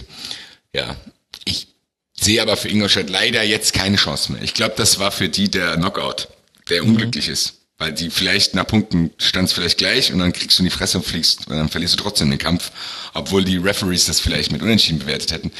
Ist bisschen unglücklich für Ingolstadt vielleicht. Mhm. Das Restprogramm für Ingolstadt hat es in sich, auswärts in Leipzig, die wiederum sich revanchieren wollen für die erste Niederlage, die man in der Hinrunde kassiert hat, eben in Ingolstadt. Dann zu Hause gegen Leverkusen, auswärts in Freiburg und zu Hause gegen Schalke. Das sind die kommenden vier Spiele. Konstantin, was ist so deine Einschätzung bezüglich Ingolstadt und der Chancen, da unten noch rauszukommen? Da spielt man jetzt in drei Spielen gegen drei intensive 4-4-2 Mannschaften das ich liebe deinen Blick auf den Fußball. Das ist so ja, gut. Ja, das, das ich könnte, ich könnte 100 Leuten die Frage stellen, Leipzig, Leverkusen, Freiburg, Schalke, an was denkst du zuerst? Und nur du sagst, ja, drei, vier, vier, zwei Mannschaften. Mega gut. Ja, das, das sind jetzt äh, in den nächsten drei Spielen drei intensive, also äh, auch ähm, hart pressende, zum Teil hart pressende oder hart Mittelfeld pressende äh, 4-4-2 Mannschaften. Das könnte hier und da funktionieren mit dem System, was sie jetzt auch am Wochenende praktiziert haben, weil sie eigentlich ganz gut durch die Halbräume kommen, aber ich glaube, es wird am Ende trotzdem nicht reichen, äh, weil man dann hier und da ähm, zu auf den Ball verliert und dann ausgekontert wird. Ähm, ich meine, das, das Spiel gegen Bremen war eigentlich in gewisser Weise ähm, schon auf dem ich weiß nicht, auf dem Silbertablett äh, serviert, weil mhm. Bremen sich ja doch zu passiv verhalten hat. Ja. Und Ingolstadt, also gerade bei dem einen Gegentor zum Beispiel, ähm, war das das Lescano-Tor, bin mir gar nicht mehr sicher, ähm, da war Bremen so passiv und hat, hat Ingolstadt wirklich kommen lassen und, und ähm, den neuen System von Ingolstadt können die sich eigentlich auch ganz gut durchkombinieren, ähm, dass man so ein Spiel eigentlich gewinnen müsste, aber äh, man an der Offensivstärke von Bremen, und das ist ja das große Prunkstück jetzt auch bei Werder wieder, mhm. das ist eigentlich so, ähm, erinnert, erinnert an das, was man vor zehn Jahren oder noch länger äh, damals gesehen hat. Ähm, das gegen das hatte man dann doch nicht äh, die Chance. Ähm, ich meine, Kruse ist der, der immer dann äh, die, die Tore verwandelt, aber da gehört mehr dazu, der höheren Bartels dazu. Ähm, auch auch Knapri jetzt wieder, der ja zuletzt äh, keine Rolle gespielt hat. Ähm, gegen äh, das hat man da nicht verhindern können. Ähm, und ich glaube, in den nächsten Partien könnte man auch wieder offensiv in, in gute Ansätze zeigen, aber am Ende ähm, gegen die äh, teilweise brachiale Gewalt, also vor allem auch gegen Leipzig, ähm, könnte es dann äh, sich nicht äh, aus, ja, ähm, könnte es nicht, nicht zum Guten gehen für, für Ingolstadt. Man muss ja bei fünf Punkten Abstand zum Relegationsplatz ja wirklich eigentlich fast alles gewinnen jetzt. Oder zumindest drei Spiele. Und äh, das sehe ich nicht. Also äh, da sehe ich gegen Leipzig, gegen Freiburg, sehe ich schon mal zwei Spiele, äh, wo man erhebliche Probleme haben wird. Deshalb ähm, ist eigentlich schade, weil die Mannschaft hat sich zum Guten entwickelt, ähm, aber irgendwie zu spät. Mhm. Bisschen wie bei Darmstadt auch. Ja, man trägt eine Hypothek mit sich herum, die sich in der Tabelle niederspiegelt. Und wenn wir über Werder Bremen sprechen, sprechen wir jetzt auch um den Kampf um die internationalen Plätze. Werder auf Tabellenplatz 7 mit 42 Punkten und die Eintracht dahinter mit 41 Punkten auf Platz 9. Deswegen wird da Basti auch sehr involviert sein, emotional in äh, die Spielverläufe von Werder Bremen spielen. Wie beurteilst du denn deren Situation? Jetzt ist es ja vollkommen legitim, über Europa zu sprechen, denn mit dem Abstieg kann Werder auch mathematisch gesehen jetzt nichts mehr zu tun haben. Okay, also ganz, nee, nee, geht nicht, weil da unten spielen noch welche gegeneinander. Geht tatsächlich nicht mehr. Ähm, was ist so deine, dein Gefühl, was Werder angeht? Ich habe bei Twitter gelesen, wenn die ähm, Saison 38 Spieltage hätte, dann könnte man Werder noch in die Champions League reintippen. Ich muss ganz ehrlich sagen, dass ich von Werder so ein bisschen überrumpelt wurde. Also so. Das ging auch vielen Gegnern so. Ich hätte, ich hätte, ich hatte die gar nicht mehr. Also ich gebe ja offen hier zu, dass ich oft mir hin und her gerechnet habe, wie das denn laufen müsste, damit die Eintracht siebter wird und äh, alle Voraussicht nach in den Europapokal einzieht. Und da hatte ich Mannschaften wie Köln, jetzt mittlerweile sogar Freiburg, Hertha, Hoffenheim, die da immer so ein bisschen rumgewabert sind. Von hinten hatte ich noch Angst vor Gladbach und Schalke und Leverkusen vielleicht sogar noch. Aber das Bremen so nochmal abgeht, damit hätte ich überhaupt nicht gerechnet. Und dann habe ich das mit so einer gewissen Faszination verfolgt, weil ich es auch cool fand, dass sie den Trainer festgehalten haben, was ich überhaupt nicht gedacht hätte. Ich habe gedacht, Nuri ist vielleicht, äh, den werden wir nie wiedersehen. Ich habe gedacht, der, der wird dort aufgefressen und das ist einer, der nicht auf dieses Karussell Trainer aufspringt, sondern der wird dann weiter in den Jugendbereich wieder gehen. Dass die das so, dass die nochmal so abgehen, dass Kruse sich auch aus seiner persönlichen, etwas wilderen Zeit nochmal so rauskämpft beeindruckt mich sehr, auch wenn es mich natürlich jetzt ärgert, weil da jetzt noch ein weiterer Player ist, auf den wir achten müssen, äh, wenn es um die europäischen Plätze geht. Und dann habe ich mit dieser Faszination, die Werder irgendwie für mich von außen ausgestrahlt hat, zu sagen, was ist, was geht denn da ab? Das würde ich mir jetzt gerne mal anschauen, sind die dann hier nach Frankfurt gekommen. Mhm. Und da muss ich sagen, da ist es viel von dem Zauber für mich verloren gegangen. Weil die haben hier zwar 2-0 zur Halbzeit geführt, aber die, die wussten aber überhaupt nicht, wie die äh, hier zu den Toren gekommen sind. Das habe ich dann leider in den 90 äh, Minuten, die ich dann von denen gesehen habe, konnte ich mir das mit dem Spiel nicht erklären. Die Eintracht ist dann noch zum 2-2 gekommen, hätte sogar noch gewinnen können. Aber unabhängig davon hätte ich, da habe ich das trotzdem darunter abgehakt, dass die Eintracht echt schläfrig war. Also das waren, du, Bremen wusste mit Sicherheit nicht, warum die hier 2-0 zur Halbzeit führen. Und da habe ich mich dann gewundert. Und jetzt ziehen die es aber trotzdem durch, weil ich gedacht habe, okay, vielleicht ist es gar nicht so äh, magisch, wie ich mir das hier ausmale, weil die jetzt so viele Spiele hintereinander gewinnen, die sind eigentlich gar nicht so gut, weil die gegen die Eintracht nicht so gut waren. Aber die scheinen es jetzt trotzdem durchzuziehen. Man muss mal überlegen, die sind siebter, die sind zwei Punkte hinter Freiburg, die können wirklich noch direkt in den Europapokal einziehen, nach diesem Chaos, was die da unten hatten. Ich Außer, dass ich großen Respekt davor habe, kann ich da leider nichts zu sagen und ein bisschen Angst auch jetzt. Ja, aber wirft ja schon interessante Fragen auf, Konstantin, nämlich nach der, hört sich jetzt etwas fies an, tatsächlichen Leistungsstärke war das. Also Rasenfunkhörer wissen, dass ich der defensiven Stabilität, die man in den Ergebnissen gesehen hat, lange Zeit sehr skeptisch gegenüberstand. inzwischen habe ich mich damit abgefunden zu sagen, also was, was äh, gerade Eggestein auf der 6 da abräumt, ist äh, unfassbar gut und nimmt auch sehr, sehr viel Druck von der Reihe dahinter. Aber wenn die Reihe dahinter unter Druck gerät, dann macht sie auch immer wieder Fehler. Das finde ich, hat man auch beim 1 zu 0 von Ingolstadt gesehen. Ähm, ein langer Ball auf Lescano und der hat dann noch die Ruhe, den anzunehmen und reinzuschieben. Das sollte einem nicht allzu häufig passieren. Und auf der anderen Seite eine offensive Qualität, die jetzt überall gelobt wird, weil es ja auch von den Ergebnissen her klar dafür spricht. Aber man kann es schon auch so sehen wie Basti. Wenn man sich die einzelnen Spiele anguckt, dann hat man vor allem in den Auswärtsspielen immer wieder welche mit dabei, wo man sagt, also das 2 zu 1 in Wolfsburg habe ich zum Beispiel schon angesprochen, auch das 2 zu 0 in Mainz, ähm, das 5 zu 2 in Freiburg war auch aus, aus jedem Schuss ein Tor gemacht. Das kann man natürlich als Qualität hervorheben, haben wir so ungefähr bei Hertha gemacht. Man kann aber auch sagen, naja, da spielt jemand gerade, bekommt er bessere Ergebnisse, als er quasi, wenn er jetzt noch 100 weitere Partien spielen würde, im Durchschnitt bekommen würde. Wie ist denn deine taktische Sicht auf Werder? Ich, ich stimme in, in der Richtung zu, äh, dass natürlich man jetzt ein bisschen überperformt und eigentlich äh, in einigen Spielen fast schon zu effektiv ist. Ähm, was, was natürlich ähm, ein bisschen zusammenkommt mit dem, dass Werder aktuell, und das muss man ihnen wiederum zugute halten, dass Werder es schafft in, in vielen Partien, wo sie vielleicht nicht den herau die herausragenden Torchancen haben. Also sie sind nicht unbedingt herausragend äh, herausgespielt, aber äh, man macht immer wieder Druck und man, äh, man schafft es immer wieder, ähm, die Offensivkräfte anzuspielen direkt und immer wieder diese Szenen, äh, eben wenn man zum Beispiel mit, mit Bartels über Außen kommt oder mit Kruse zentral und Bartels zentral, da gibt's ja verschiedene Varianten, mhm. man, man schafft es immer wieder, ähm, Szenen zu forcieren oder man, man hat zumindest äh, die oder man schafft die Möglichkeit, dass Szenen entstehen können offensiv, weil man sehr schnell rausspielt, sehr schnell auf die Außen kommt oder sehr schnell in die Halbräume zu den zu den Stürmern, die auch sehr variabel sind. Also man hat ja nicht diesen klassischen Zielspieler hier, sondern ähm, man, man sieht ja Kruse Bartels, das sind das sind Halbstürmer zum Teil, zum Teil Flügelstürmer. Mhm. Ähm, man, man schafft es also immer wieder, die anzuspielen, man schafft immer wieder äh, im gegnerischen Sechsraum, in den gegnerischen, an der gegnerischen Hälfte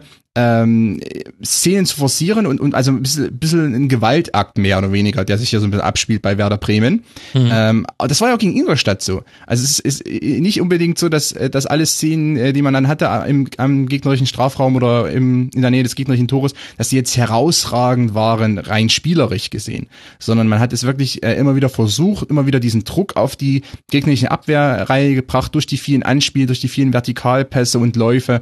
Ähm, und das funktioniert eben besser, als wenn ich etwas behäbig, also gerade als Werder Bremen, als wenn ich etwas behäbig hinten herumspiele äh, und versuche langsam nach vorn zu kommen, langsam Raumgewinn zu erzielen. Das würden andere Mannschaften womöglich äh, bewerkstelligen können. Werder Bremen könnte es nicht. Ähm, da ist auch die Qualität dann in den hinteren Reihen zu, äh, nicht hoch genug. Also versucht man ganz schnell immer wieder aggressiv auf die gegnerische Abwehrlinie draufzugehen, immer wieder mhm. draufzugehen. Ähm, und äh, das ist nicht unbedingt schön und wenn, man sich das anschaut, denkt man auch nicht unbedingt, man hat es mit einem äh, Europa League-Kandidaten zu tun. Aber in den letzten Wochen hat das äh, besser funktioniert, was einerseits mit dieser mit dieser strategischen Herangehensweise zusammenhängt und andererseits auch natürlich mit den mit den äh, Offensivspielern, also mit Kruse, Bartels, ähm, Krilic zum Teil. Also das äh, die funktionieren aktuell auch auf einem sehr hohen Niveau und, und gerade Bartels und Kruse und die muss man einfach rausstellen. Ich glaube auch, dass das Bartels äh, selbst in der Phase, als man diese Viererreihe von hatte mit mit Pizarro, Kruse, Knappri links, Bartels rechts, ähm, da habe ich immer gehört, ja die die fantastischen drei äh, Pizarro, Kruse, Knappri und wenn man sich das Spiel angeschaut hat, war Bartels teilweise der überragende Mann, weil er genau. äh, auf der auf der äußeren Seite, also auf der nicht knappri seite dann äh, Ballfern so viele gute Aktionen hatte, so oft den Ball verwertet hat. Ähm, das fällt jetzt ein bisschen stärker, auch, auch wenn er in der Spitze spielt. Ähm, also über die, die braucht man dann schon. Wenn man immer wieder diese äh, gegnerische Abverteidigungslinie attackieren möchte, braucht man natürlich solche Spieler. Ähm, das würde nicht funktionieren, wenn man jetzt ähm, Chiplock hätte. Sehr schöner Vergleich tatsächlich. Die kommenden Spiele sind extrem interessant, wenn man sich um die Frage, ähm, um eine Antwort bemüht auf die Frage internationales Geschäft mit Werder Bremen, ja oder nein, denn es geht zu Hause gegen Hertha BSC, da kann man natürlich einen direkten Konkurrenten, man kann sich an ihn heransaugen, derzeit Hertha 46 Punkte Platz 5, Werder 42 ähm, Punkte Platz 7 und dann auswärts beim ersten FC Köln auch ein Konkurrent, der von hinten heranschiebt, über die werden wir später noch ein bisschen sprechen. Und dann noch zu Hause gegen Hoffenheim und auswärts gegen Dortmund, das ist dann eher Champions League. Aber sehr interessant, vor allem jetzt dieses nächste Spiel gegen Berlin zu Hause.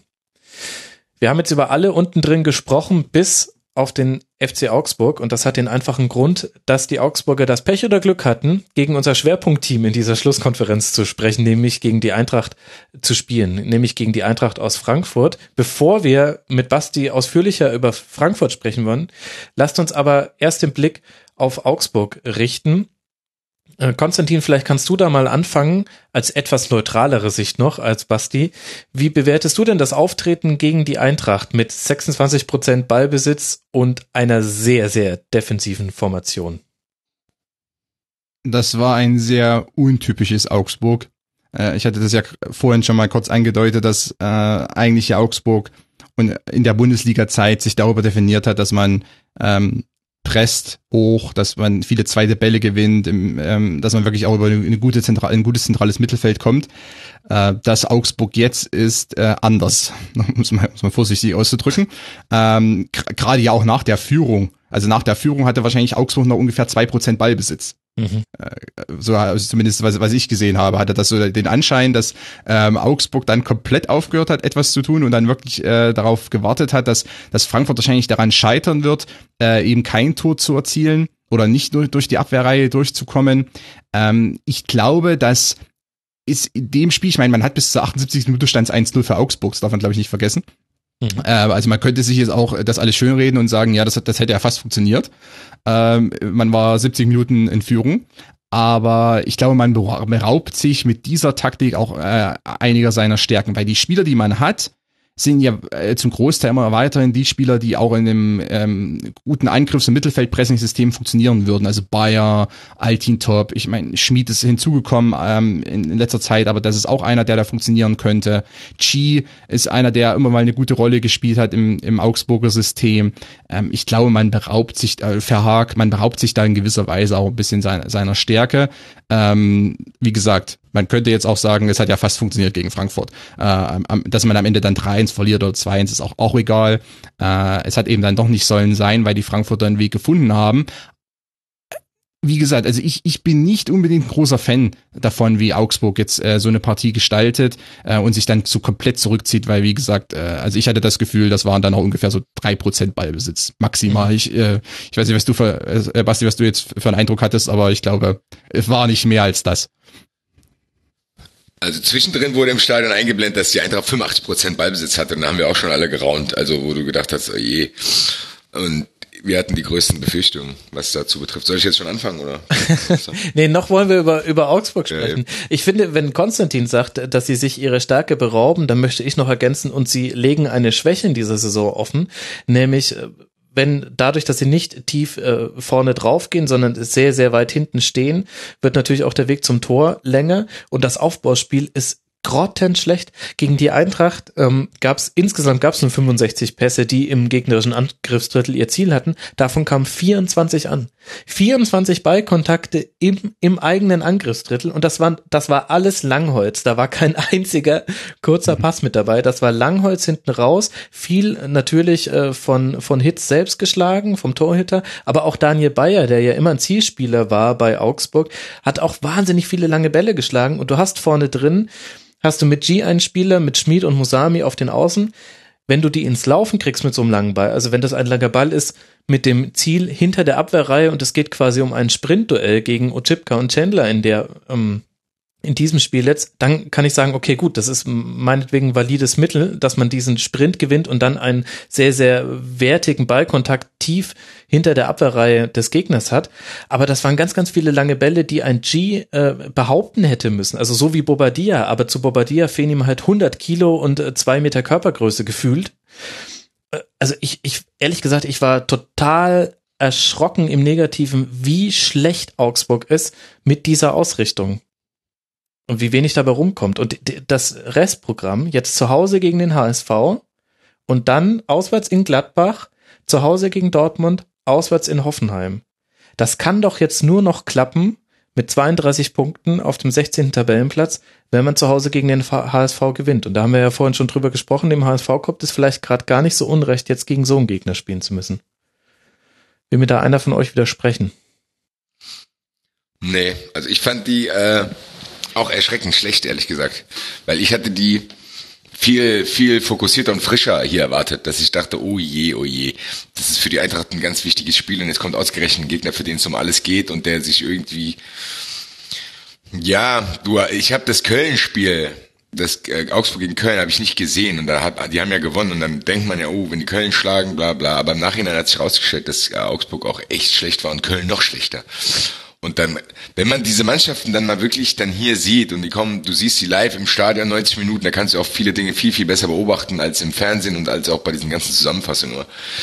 Und die waren echt grottenschlecht. Und das Schlimme war ja, dass die Eintracht, dass denen am Anfang gar nichts gegen die eingefallen ist, weil die standen, du konntest es gut beobachten, weil die so ein schöne neongelbe Trikots hatten, die standen echt, die standen, also die, der Abstand zwischen der Abwehr und dem Mittelfeld, der war so klein, das war, das wirkte fast schon wie eine Linie. Also, dass mhm. die da gestanden haben, das hat am 16 angefangen, ging maximal noch vier Meter nach vorne und da standen die, wie du es gesagt hast. Und dann ist natürlich der Weg sehr, sehr weit. Dann brauchen die natürlich so Situationen, wie die dann gegen Eintracht hatten, dass ein Fehlpass gespielt wird. Aber ja, auf sowas kannst du dich ja nicht verlassen. Also Augsburg, ja, die haben mir jetzt nicht gezeigt, dass die voll konzentriert und den Abschiedskampf angenommen haben und irgendwie komplett da sind. Also da stimmt auch irgendwie was nicht. Vielleicht ist diese Umstellung zu diesem extrem defensiven System und fast gar keinen Ballbesitz haben wollen. Ich lese jetzt hier gerade, dass am Ende des Spiels waren es, glaube ich, 26 Prozent Ballbesitz, zwischendrin waren es nur 15. Das ist schon extrem viel, weil du auch bedenken musst, dass die Eintracht nicht Barcelona ist, sondern das ist die Eintracht, die eigentlich den Ball auch nicht haben will.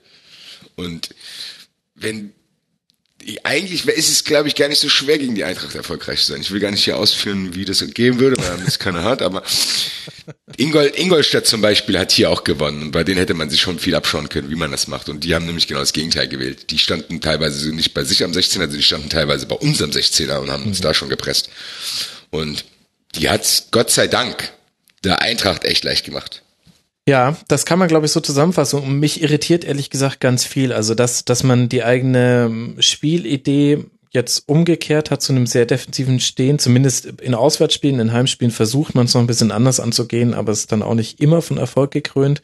Okay, aber auch äh, das ganze Auftreten von Manuel Baum, die Aussagen, die er trifft in der Öffentlichkeit, zum Teil auch patzig. Ich finde, Körpersprache und so weiter. Also es sieht mir jetzt nicht so aus wie jemand, der in den entscheidenden Momenten der Mannschaft die Ruhe gibt, die sie jetzt braucht. Denn ich glaube, da ist gerade viel Aufregung in Augsburg. Das hat man auch, finde ich, dann bei den Toren gemerkt, die dann doch irgendwann gefallen sind ab der 78. Minute. Da waren ja auch ausnahmslos Fehler mit dabei in der Hintermannschaft. Und dann coacht ein Stefan Reuter plötzlich mit. da weiß ich auch nicht, was ich, was ich davon halten soll, ehrlich gesagt. Also sowohl, weil ich nicht einschätzen kann, wie gut Stefan Reuter äh, das eigentlich kann. Er war ja ein großer Spieler, aber ähm, das heißt ja erstmal wenig. Äh, siehe Stefan Effenberg bei Paderborn. Das ist, glaube ich, so das krasseste Beispiel, was man bringen kann. Äh, und, und, zum anderen sagt es natürlich auch einiges aus über das Binnenverhältnis zwischen Reuter und Baum. Kann natürlich auch sein, dass der das mega super findet, dass sich da sein Chef quasi noch mit einspannt in die Taktik, aber also, also es wirkt ja eher, es wirkt ja eher wie bei so einem äh, D-Jugendspiel, wo dann äh, sich so ein Vater neben den Trainer hinstellt und dann ein bisschen mitcoacht, weil Wobei er denkt, also der Trainer, der Trainer kriegt hier gar nichts auf die Kette, wir liegen schon wieder 0-5 gegen den Lokalrivalen zurück. Wir müssen jetzt, da muss ich mal ein bisschen mitcoachen und dann ja, mal Anweisungen geben. Ronaldo im EM-Finale vielleicht noch, das äh, hat mich ein bisschen ja, dran erinnert, aber ja, gut. gut. ich meine, der Vater in der D-Jugend, der sagt ja dann auch nur, spiel mehr auf meinen Sohn, der steht immer frei, der macht das dann schon. Genau. oder, oder irgendwelche anderen äh, merkwürdigen ähm, Bemerkungen nur ganz kurz. Ich meine, es ist natürlich auch erschreckend, wenn man so ein bisschen die Entwicklung sieht, weil äh, kurz vor der Winterpause gab es dieses äh, Unentschieden in Dortmund, wo man auch äh, in einigen Situationen wirklich durch hohes Pressing äh, Dortmund zu Fehlern gezwungen hat. Und das ist Dortmund. Mhm.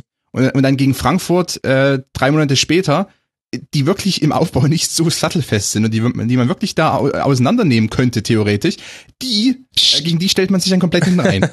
Auch auswärts. Also da, da verstehe ich dann die Entwicklung nicht richtig. Ich meine, wenn man sich gegen Dortmund hinten reinstellt, könnte ich es ja noch ein bisschen nachvollziehen, weil man wahrscheinlich ein bisschen mehr Respekt hat.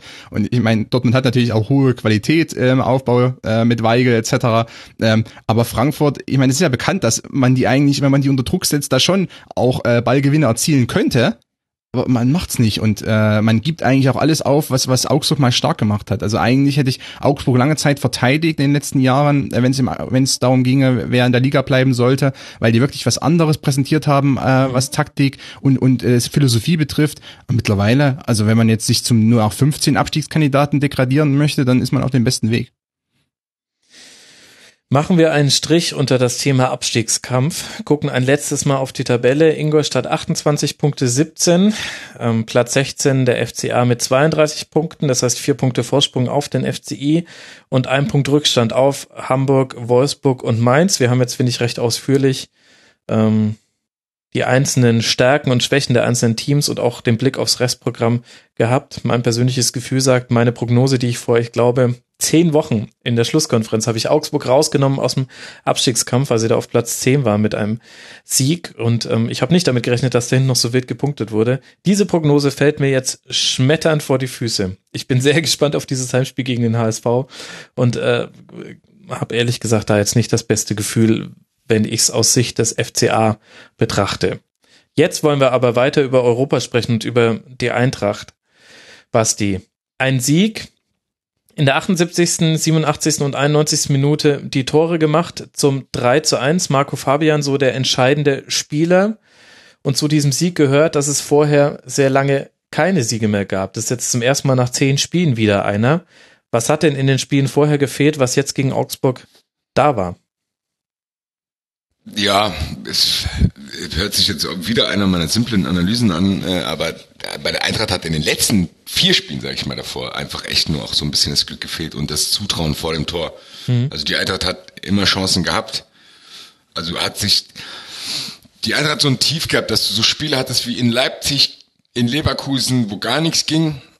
Dann hast du ein paar Unentschieden drin gehabt und dann hast du irgendwie bist du, ja, du hast dich so ein bisschen, die haben sich so ein bisschen schleifen lassen und als zu dem Zeitpunkt, als sie dann aufgewacht sind und besser gespielt haben, kamen dann plötzlich die Ergebnisse nicht mehr. Das heißt, die hatten das, was äh, an, in der Hinrunde hatten die an gewissen Stellen Glück mhm. und das hatten die genau umgedreht, hatten die jetzt Pech. Und ich gegen Augsburg war es wirklich so, dass das, was uns alle hier in Frankfurt erhofft haben, dass diese Eintracht einfach erzwingt.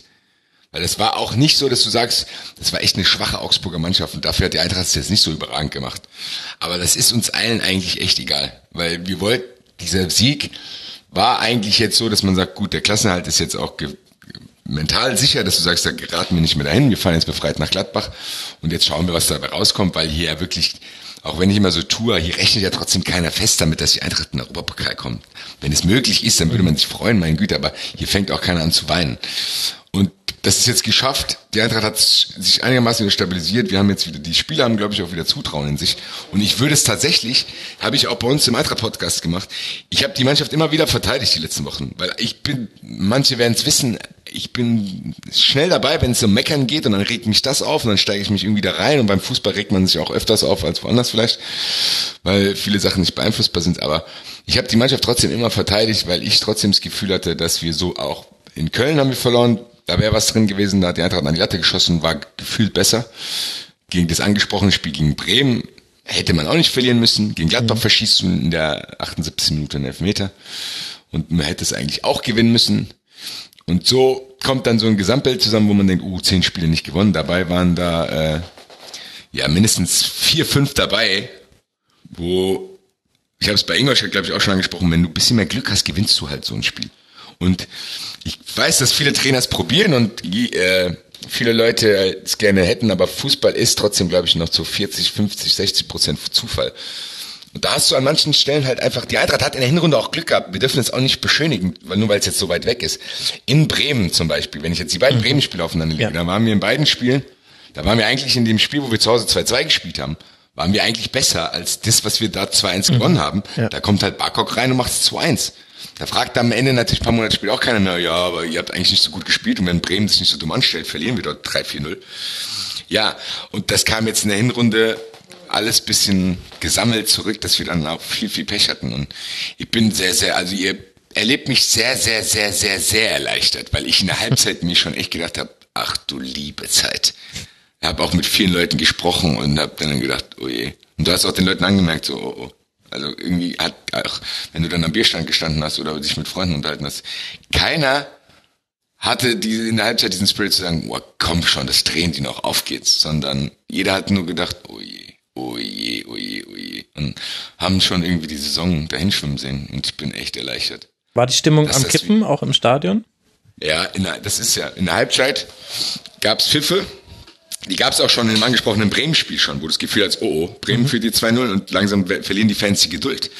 Und das war ganz wichtig, dass äh, die Mannschaft eine Reaktion gezeigt hat, weil Zuschauer sind da auch immer ein bisschen, die haben ein gutes Gespür dafür, glaube ich, ob eine Mannschaft echt Pech hat oder ob die sich teilweise auch hängen lässt. Und die Eintracht hat sich Gott sei Dank nicht hängen lassen, deswegen ist die Stimmung nicht komplett gekippt. Aber jetzt diese erste Halbzeit gegen Augsburg hat dafür gesorgt, dass du gedacht hättest, wenn die die zweite Halbzeit so weiterspielen, kippt die Stimmung. Und dann ist diese Unterstützung, die immer da war, nicht mehr da, weil du dann vielleicht so ein bisschen diesen Mitleid verlierst mit der Mannschaft, die Pech hat und denkst, ey, wollt ihr uns verarschen?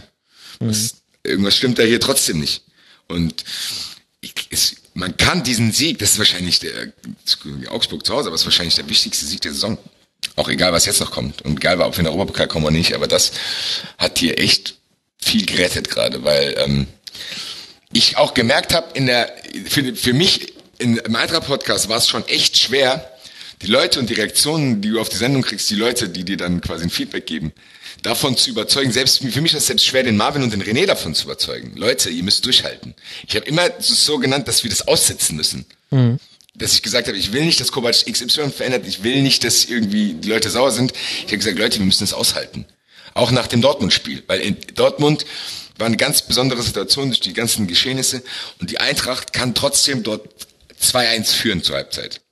Gacinovic, eine riesen Chance. Birki kriegt, wird irgendwie angeschossen. Dann hast du von Fabian dieses geile Tor und Fabian hat vorher noch eine Riesenchance. Das heißt, wenn du sogar mhm. wieder Glück hast aus der Hinrunde, führst du 3-1 in Dortmund zur Halbzeit. Dann sagen alle zu mir, natürlich hätte, hätte Fahrradkette. Das Ding ist, ich bin trotzdem noch beruhigt, wenn ich sehe, dass die Mannschaft Chancen hat, die dann nicht nutzt, dann kann ich das von mir aus unter Pech abhaken. Und es hat die einfach, das wird oft gesagt und ich wäre wahrscheinlich der Erste, der sich auslachen würde, wenn es einer beim Mobilat Fan Talk sagt, aber die Eintracht hat sich das Glück erarbeitet. Sehr schön. Sehr schön, damit habe ich auch meinen Sendungstitel. Nee, denke ich noch über was anderes nach. Wenn wir über nicht verwandelte Chancen sprechen, dann sprechen wir natürlich auch über das Personal, was da vorne aufläuft. In dem Spiel war es jetzt als Stoßstürmer Rigotta und der Name, der über allem schwebt, ist Alex Meyer. Jetzt äh, haben wir da ja so eine Kombination aus Dingen. Das eine ist eine sehr hartnäckige Fersenverletzung, das heißt, aktuell ist er laut meinem Stand auch gar nicht in der Lage zu spielen. Es gab aber auch schon Spiele, in denen er fit war, aber auf der Bank saß. Kannst du mir helfen, das überhaupt zu verstehen, was äh, was da mit Alex Meyer in dieser Saison läuft. Denn es gab zwischendurch Phasen, wo ich mir gedacht habe, also wenn er fit ist, dann müsste er jetzt eigentlich spielen. Gerade wenn man sieht, was er in der Vergangenheit vorne drin einfach aus Halbchancen Tore gemacht hat. Ja, ich glaube auch, dass du genau diesen Faktor in diesen Spielen, wo ich gesagt habe, die Eintracht hatte Pech, genau nicht hattest. Weil wir hatten nämlich so ein Spiel zum Beispiel auf Schalke, wo er das 0-1 macht mit seinem berühmten Innenseiten-Flachschuss. Und da gewinnst du so ein Spiel, was du auch verlieren hättest können. Also du hättest auch auf Schalke 1 verlieren können, statt 1 zu gewinnen. Und dann hat er genau diesen Faktor ausgemacht. Und der hat uns natürlich gefehlt. Aber ich habe trotzdem das Gefühl, dass Kovac und die Verantwortlichen auch das einleiten wollen, halt, dass die Eintracht wegkommt davon. Dass du nicht denkst, okay, jetzt läuft's nicht, okay, Alex Meyer macht's schon irgendwie. Kommt hier zurück, schießt drei Tore gegen Köln, wir gewinnen 6-3, bla bla, regelt er schon. Gewinnt 1 auf Schalke, Meyer macht halt das Tor. Ich glaube, dass Kovac einleiten wollte oder will, dass die Eintracht da flexibler wird und dass er sagt, hier, wir müssen, der wird nicht jünger, wir können nicht uns immer auf diesen Mythos Alex Meyer verlassen und wenn er fit ist, spielt er immer und äh, wir müssen ja, wenn du Meyer spielen lässt, musst du auch in gewisser Weise dein System trotzdem umstellen, weil dir eigentlich ja ein Spieler im Kombinationsspiel fehlt, sag ich mal. Mhm. Das ist ja keiner, den du einbauen kannst, um zu sagen, dass du vorne geile Ballstaffetten kreierst. Sondern Werden die anderen da eingebunden? Weil Gotta ist mir da jetzt auch noch nicht so aufgefallen, ehrlich gesagt. Bei ihm liegt es wahrscheinlich daran, dass er echt äh, durch den Wind ist. Also mhm. ich habe ihn auch lange verteidigt, aber mittlerweile, ich würde ihm auch mal eine Pause gönnen, glaube ich. Aber ich finde schon, dass zum Beispiel ein Rebic ein Spieler mhm. ist, der ganz, ganz anders aktiv am Spiel teilnimmt, wenn der vorne ist. Das ist, glaube ich, der einzige Spieler, der, obwohl die Rückrunde scheiße gelaufen ist, trotzdem eine bessere Rückrunde als Hinrunde spielt. Das ist so ein bisschen äh, mhm. entgegengesetzt die Entwicklung. Und ich glaube, das ist meine Erklärung dafür, dass die Verantwortlichen und allen voran Niko Kovac probiert, die Eintracht für die Zeit nach Alex Meyer vorzubereiten, was ich vom Grunde genommen her eigentlich einen ganz guten Ansatz finde Auch wenn ich mich natürlich im Tagesgeschäft dann ärgere, wenn ich sehe, dass wir zehn Spiele nicht gewinnen, weil wir nicht in der Lage sind, Tore zu schießen. Hm. Ja. Du bist bei mir immer wieder abgehackt. Ich hoffe, wir haben das in der Aufnahme nicht drauf. Äh, falls doch, dann bitte ich das zu entschuldigen, liebe Hörer. Wir kriegen das äh, nicht gefixt. Äh, Konstantin, jetzt haben wir mit dir ja noch einen äh, neutralen Part äh, mit dabei, äh, zusätzlich zu mir natürlich. Wie beurteilst du denn so die Entwicklung jetzt in der Rückrunde der Eintracht? In der Rückrundentabelle immer noch auf Platz 17, ist auch nicht zum ersten Mal, dass das Eintracht Frankfurt passiert, aber eben auch die äh, objektive Einschätzung würde ich schon mitgehen, dass da jetzt auch Pech mit dabei war, zumindest was so die letzten Spiele angeht.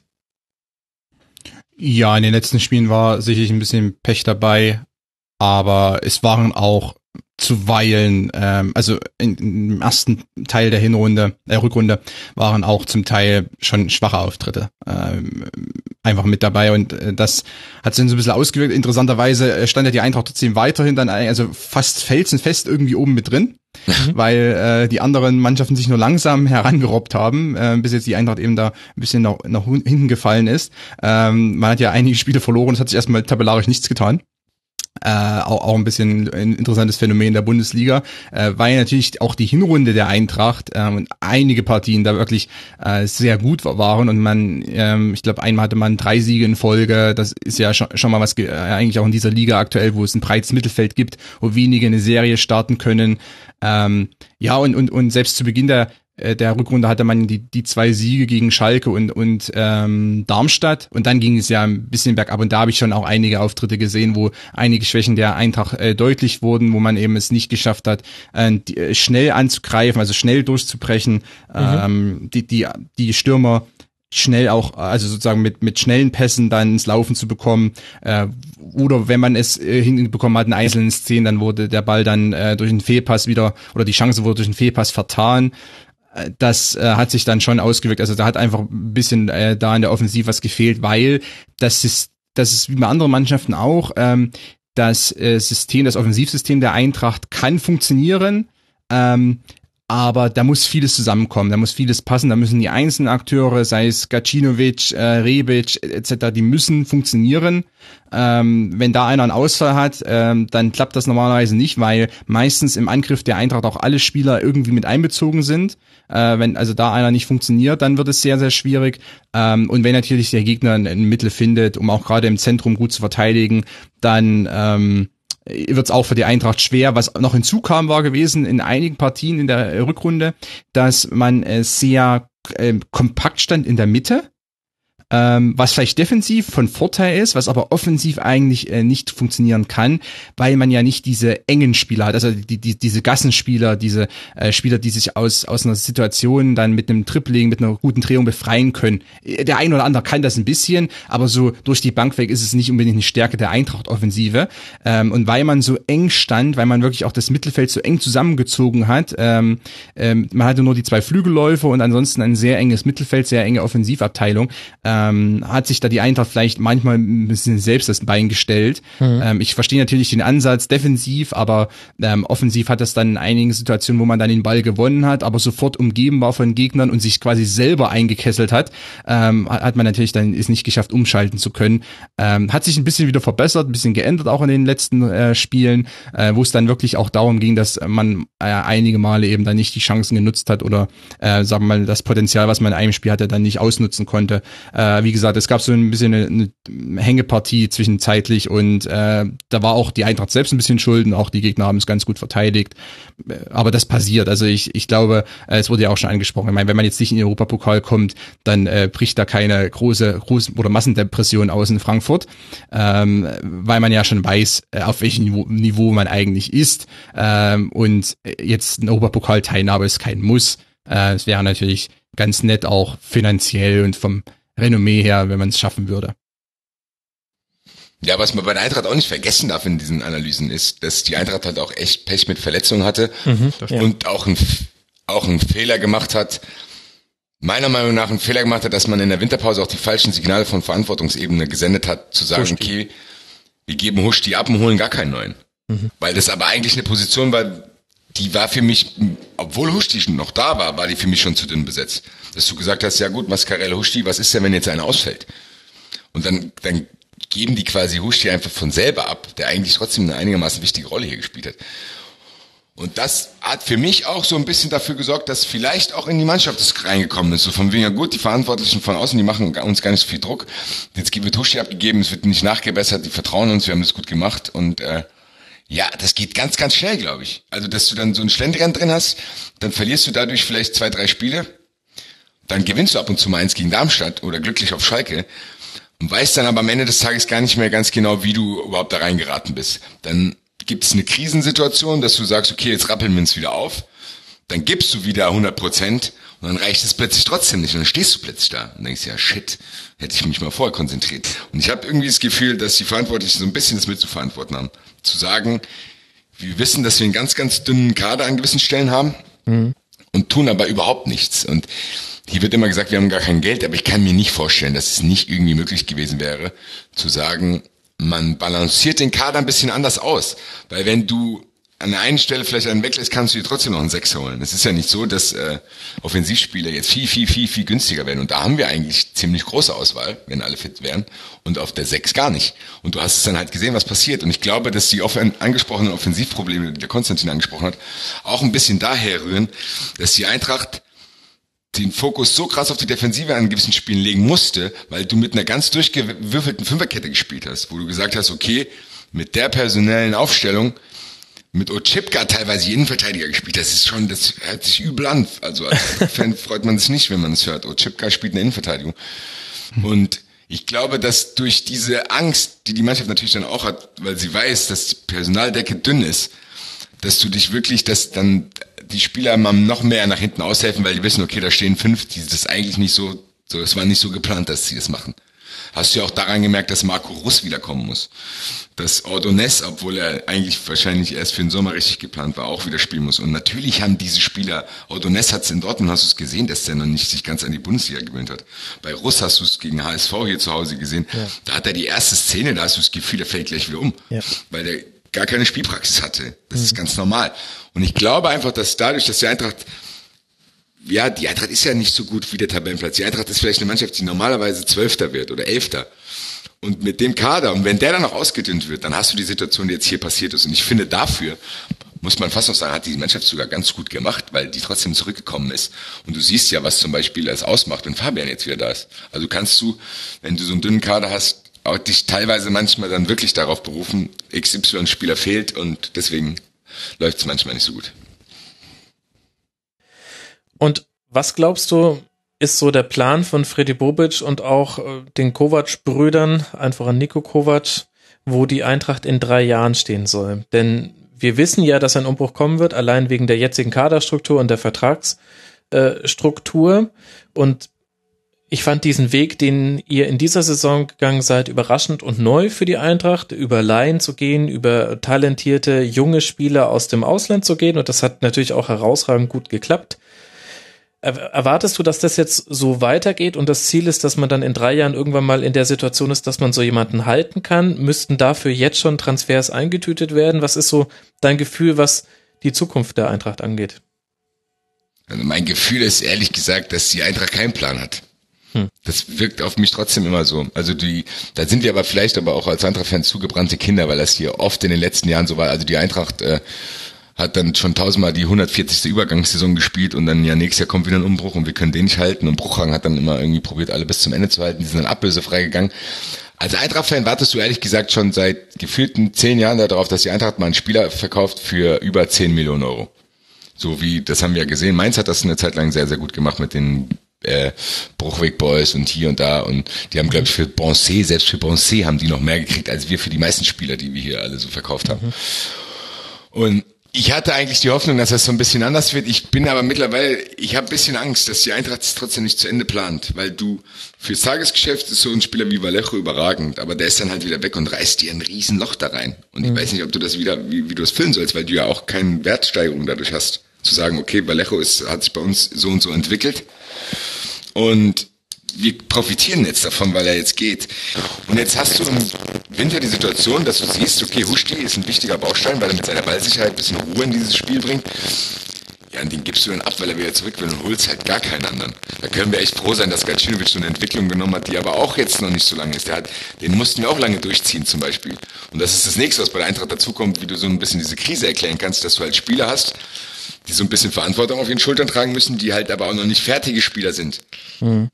Gacinovic hat hier eine wichtige Rolle, die kann er aber natürlich noch nicht so konstant ausfüllen. Und gerade in dem Gebilde, was dann nicht mehr funktioniert. Du hast bei Barkok gesehen, als der Barkok in die fun funktionierende Mannschaft reingekommen ist, konnte er so ein bisschen mitschwimmen und hat auch paar gute Spiele gemacht. Aber sobald es dann ein bisschen stockt, können auch solche Spieler das nicht mehr rumreißen, weil das was ganz anderes ist, ob du irgendwie der Go-To-Guy bist, der sagen muss, ich muss das jetzt hier machen, oder ob du halt derjenige bist, der eingewechselt wird und mal zufällig das 2-1 in Bremen macht. Und ich hoffe, dass wenigstens die Eintracht von dieser Entwicklung profitiert, dass wir Fabian und Gacinovic als Säulen haben und Rebic auch. Ich hoffe, dass sie ihn halten. Dass mhm. wir drei Offensivspieler haben, wo ich sagen würde, ja, die finde ich geil, die will ich behalten. Dann müssen wir auf der Sechserposition uns wahrscheinlich komplett neu orientieren, weil Mascarell auch gehen wird. Und ich hoffe eigentlich, dass so viele Spieler wie möglich von denen bleiben. Ein paar Laien kannst du wieder wegschicken und dann, dass die Eintracht ähnliches Glück hat wie diesen Sommer, dass wieder so Leute wie Mascarell und Vallejo aus dem Hut gezaubert werden, weil mhm. bei aller Kritik, die ich an Bobic auch hatte und immer noch habe, das hat die Eintracht schon gut gemacht. Also da sind Mascarell ist eigentlich auch ein Spieler, wo ich sage, geil, über den freue ich, den freue ich mich spielen zu sehen, ob, nicht nur weil ich Eintracht-Fan bin, sondern weil ich ihn einfach gerne kicken sehe weil er spielt überlegte Pässe, der hat so eine Ruhe in sich, der ist auch für mich, hat auch so eine geile Aggressivität, die ich auch mag. Finde ich super. Also Mascarell ist einer meiner Lieblingsspieler dieser Saison und ich bin sehr, sehr traurig, dass er zu meinem anderen Lieblingsverein Wolfsburg wahrscheinlich geht. ja, also das ist aber natürlich eine Untertreibung. Äh, die Eintracht hat das sehr gut gemacht. Ich habe es kurz mal im Kopf rekapituliert. Ich würde sagen, ihr seid der Transfermeister dieser Saison, weil ihr euch durch Verstärkung am meisten den, die Qualität der Mannschaft angehoben habt. Vielleicht irgendwie gleichbedeutend mit Köln, die das aber geschafft haben, indem sie Leute nicht haben gehen lassen, beziehungsweise davon äh, überzeugt haben, in Köln zu bleiben.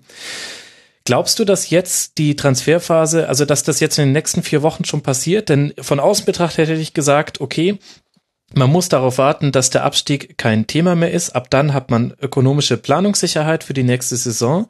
Und wenn es darum geht, so junge Nachwuchstalente zu holen, ähm, ist es, glaube ich, von Vorteil, wenn man äh, zeitlich früher ähm, in Gespräche gehen kann als andere Vereine, die vielleicht auch Interesse an solchen Spielern hätten. Erwartest du, dass da jetzt noch bis zum Abschluss der Saison schon die ersten Transfers eingetütet werden? So hat's ja zum Beispiel dein angesprochenes Gladbach-Beispiel äh, recht gerne mal gemacht. Max Eberl macht das immer wieder. Sobald er planen kann, geht's dann auch schon los mit der Transferphase. Das wäre auf jeden Fall sehr, sehr, sehr wünschenswert und äh, wäre auch endlich mal eine Abkehr von dieser Bruchhagen-Politik, der zu sagen, ja, am Wühltisch gibt's dann die besten Spieler und wartest bis kurz vor Schluss und dann am Ende holst du doch keinen und die steigen dann in eine laufende Saison ein. Also ich hoffe, meine Hoffnung ist, ich sehe es trotzdem, ich will es jetzt mal positiv sehen, dass das, was du angesprochen hast, schon vorbereitet wurde auch, mhm. dass man jetzt quasi nur noch darauf warten muss, okay, jetzt können wir sicher planen und dass das jetzt aus der Schublade geholt wird. Meine andere Befürchtung ist, weil ich bei der Eintracht schon alles gesehen habe, dass die dann nicht mal einen Hauptsponsor gefunden haben und deswegen gar nicht wissen, mit was im Budget die planen können. Das ist auch die Eintracht. Man darf es nicht vergessen. Das ist noch nicht so lange her alles. Ja. Dass du das Gefühl hast, da sind so viele Leute, die aneinander auch vorbeiplanen, die viele Sachen auch verschludern. Das muss man einfach so sagen. Die Eintracht ist trotzdem ein angesehener Bundesligist und tut sich sehr, sehr, sehr, sehr schwer, einen Trikotsponsor zu finden, so dass sie wieder bei Krombacher betteln müssen, dass die jetzt, jetzt nochmal eine Übergangssaison machen. Das ist in puncto von Professionalität hat die Eintracht da echt Nachholbedarf. Und deswegen habe ich auch noch diese Restbefürchtung, dass es eben nicht gemacht wird. Hm. Meine Hoffnung ist, dass gemacht wurde, dass man sagt, okay, es gibt drei Wunschspieler, sag ich mal, mit denen hat man auch schon geredet und das ist anders, was bei Eintracht in der Vergangenheit auch oft war, dass solche Sachen auch immer rausgekommen sind. Ich glaube, wir haben damals Roger Schmidt nicht bekommen, weil die Eintracht halt zu früh angefangen hat zu labern und dann plötzlich Leverkusen gesehen hat, ach, guck mal hier, der ist ja auch frei, den vielleicht können wir den haben. Und das gibt es bei der Eintracht nicht mehr, muss man sagen. Das ist sehr, sehr angenehm, dass du nicht das Gefühl hast, Bruchhagen äh, trifft sich jeden Morgen mit irgendeinem Bildtypen und erzählt ihm die neuesten Sachen beim Bier oder so. Das ist nicht mehr so, dass du das Gefühl hast, hier kommen jetzt manchmal auch Transfers aus dem Nichts. Das hast du bei der Eintracht gar nicht mehr gehabt die letzten Jahre. Dass du denkst, oh, der war ja gar nicht gerüchtet, sondern äh, gerüchtet. Und ich hoffe, dass es jetzt wieder so ist. Ich hoffe, ich hoffe, dass es jetzt wieder so ist, dass die Eintracht mit wenigstens mit zwei Kernspielern, die die im Sommer verpflichten wollen, eigentlich schon klar ist und jetzt echt nur noch warten mussten, dass es safe ist und die, die jetzt quasi finalisieren können, um dann zu sagen, okay, die Basis steht, wir gucken dann, was am Ende der Transferperiode noch geht, wo, mhm. was die Eintracht auch gerne oft macht, ist warten, bis Vereine wie, ja, ich komme immer wieder auf sie heute, Vereine wie Wolfsburg sich wieder ein neues Spielzeug kaufen und dann das alte Spielzeug vielleicht an der Seite runterfällt und vielleicht auch noch zu gebrauchen ist. Sehr Dass man so einen Mix aus diesen beiden, aus diesen beiden Philosophien würde ich ganz gut finden, wenn man so sagt, man legt die Basis hin und schaut dann, wo man an anderer Stelle vielleicht noch so was ergänzen kann, mit dem keiner rechnet. Mhm.